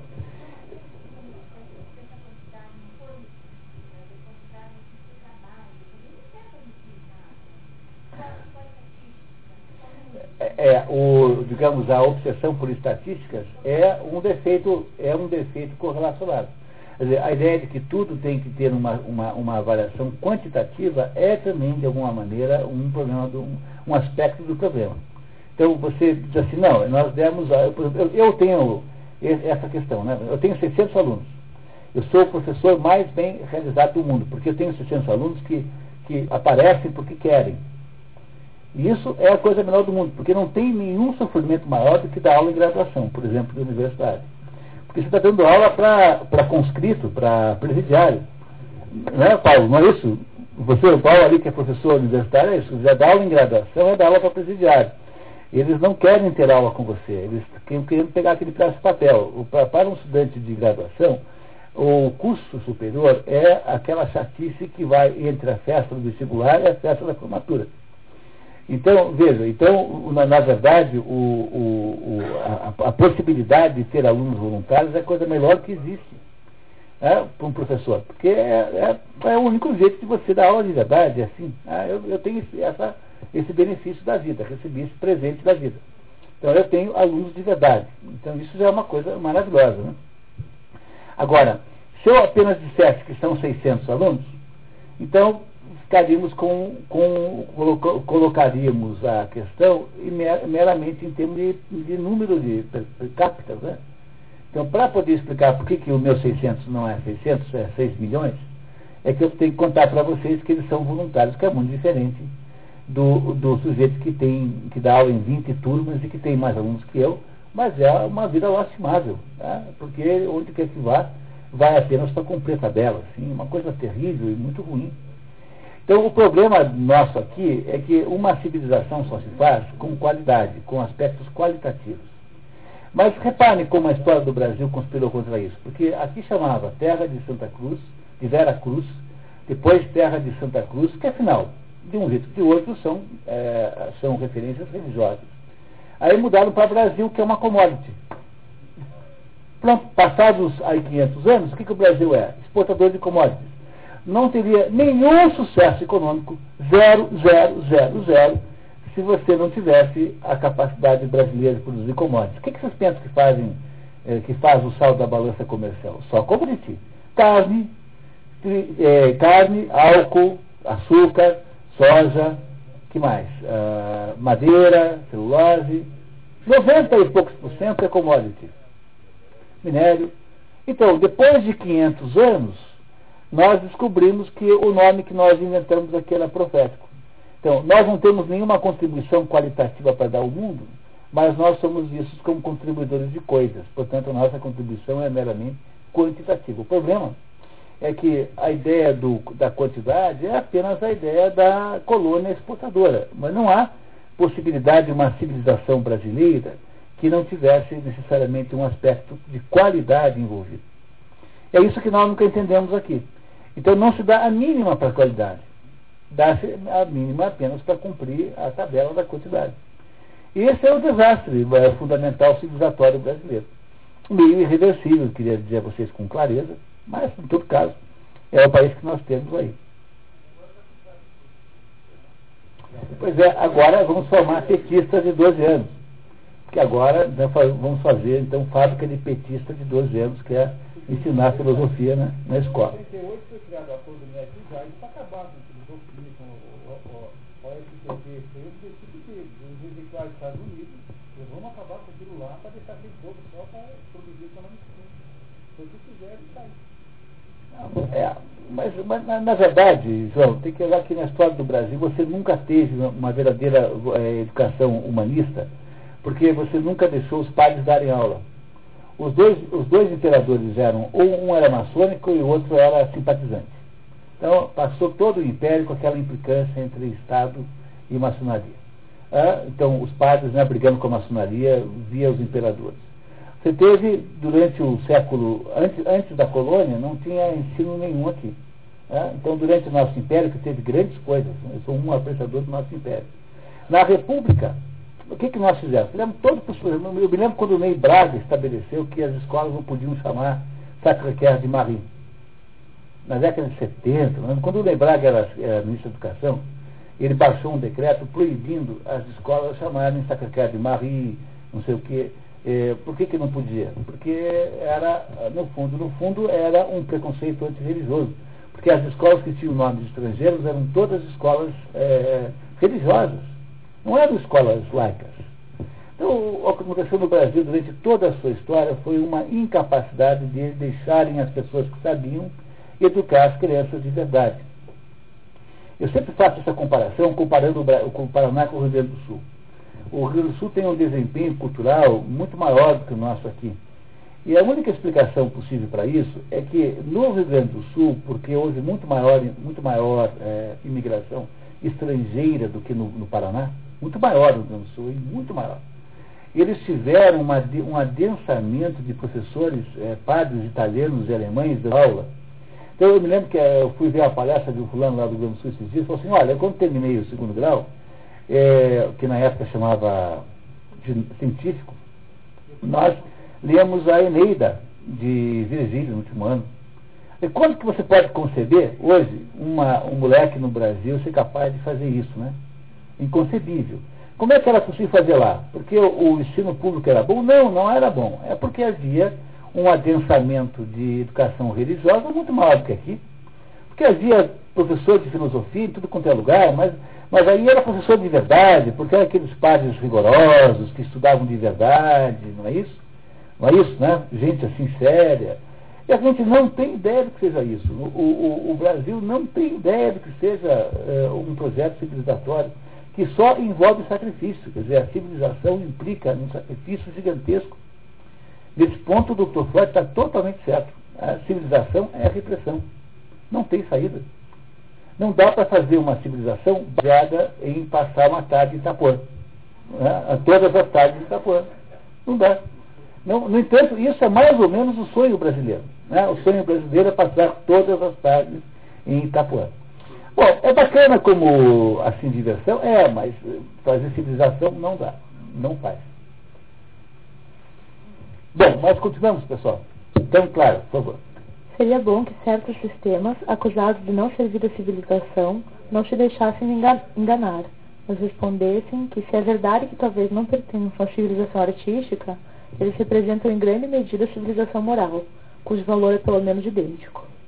Penso especialmente no povo norte-americano, que fica impressionado de ver, quando o acusam de carecer de civilização artística, baixar facilmente a cabeça, em vez de replicar que conhece em troca a civilização política, e talvez mais aperfeiçoada do, do que tal povo da Europa que pretende desprezá-lo do alto de sua evolução. Então, é, é, mais nobre você não saber pintar um quadro direito e não fazer o nazismo do que fazer toda a música e depois fazer um negócio desse. É isso que ele está dizendo, tá? Muito bem. Falei da tese pregada pelos anti-sanchanistas na questão da Etiópia. Então, vamos entender o que é isso? O Mussolini resolveu invadir a Etiópia entre 36 e 38 porque ele queria fazer um. A Itália é um país muito recente, né? Ele é um dos últimos a serem, somente por causa disso, a Itália e a Alemanha não, não foram colonialistas. Porque eles se formaram muito, eh, muito no final, não deu tempo de ser colonialista. Então há, há pouca colônia alemã e pouca colônia italiana. E os italianos ficaram ali com a Líbia, ali pertinho do Mediterrâneo, não é isso? E aí o Mussolini queria fazer um império colonial na África e resolveu invadir a Etiópia do Haile Selassie, aquele é, famoso leão de. Não, né, o leãozinho, né? Que chamava tinha o de leão. E esse sujeito, então, é, resistiu como ele nunca imaginou que fosse resistir, e os italianos, de fato, tomaram lá uma surra militar. E o Julian Bandar estava do lado de, de uma facção que achava que tinha que haver uma condenação da Itália em termos internacionais, por, por, por que modo fosse, que aquilo estava errado, que aquilo era um ato de agressividade inútil. E ele está aqui dizendo que muita gente não esteve de acordo com aquilo porque achava que é melhor ser assim, que a ordem implicava isso. É o que ele vai dizer aqui. Tá, não, dizer assim, que achar que brigar com a Itália é ruim é porque para brigar com a Itália tem que, tem que imaginar a possibilidade da guerra. E que os intelectuais fazem é, ao tornarem-se pacifistas sistemáticos, são traidores também, por causa disso, do próprio ideal do intelectual, porque não se deve ser pacifista sistematicamente, porque às vezes na vida é preciso brigar com alguém mesmo. Né? É o que ele vai nos contar aqui agora, vamos ver aqui pela visão dele. A questão da Etiópia, por ele ser tomada por ocasião da Conferência de Munique, que consistia em atacar os partidários de uma ação contra a nação agressiva, porque essa atitude implicava a aceitação da ideia da guerra. Essa tese não foi adotada apenas pelos homens dispostos a não inquietar os fascismos. Aliás, hipocritamente, pois teriam admitido e até mesmo aclamado uma política que se arriscava a provocar uma guerra contra o Estado soviético. Mas por outros profundamente hostis a esses regimes e sinceramente ligados à ideia de justiça, em particular numerosos cristãos. É a tese que quer que o homem moral, o intelectual, tenha como valor supremo a paz e condene por essência todo uso da força. Nós a rejeitamos inteiramente e julgamos que o intelectual está perfeitamente em seu papel quando admite o emprego da força. Ou mesmo a exige, desde que ela haja apenas a serviço da justiça, sob a condição de não esquecer que se trata apenas de uma necessidade temporária e nunca de um valor em si mesmo. Essa concepção do intelectual foi admiravelmente expressa por um alto dignitário da Igreja, o arcebispo de Canterbury, a quem acusavam, por ocasião da questão da Etiópia, de querer, apesar de seu ministério, sanções que ameaçavam a paz. Ao que respondia: Meu ideal não é a paz, é a justiça. No que ele apenas retomava as palavras do divino mestre: Não vim trazer a paz, mas a guerra. A guerra contra o mal. Está na Bíblia, né? Então Jesus diz, eu não vim trazer a paz, vim trazer a guerra. Então isso significa que às vezes é para brigar mesmo e não é para ficar fazendo-se de bobo. Então ele está dizendo que essa ideia de aderir a um pacifismo é, intransigente é apenas mais uma maneira dos intelectuais traírem o seu, o seu, a sua própria existência. Então, tendo chegado até aqui, eu os convido a tomar um cafezinho e voltamos daqui a 10 minutos, que tal? Para continuar num ritmo mais eh, intenso. Então, vamos lá então.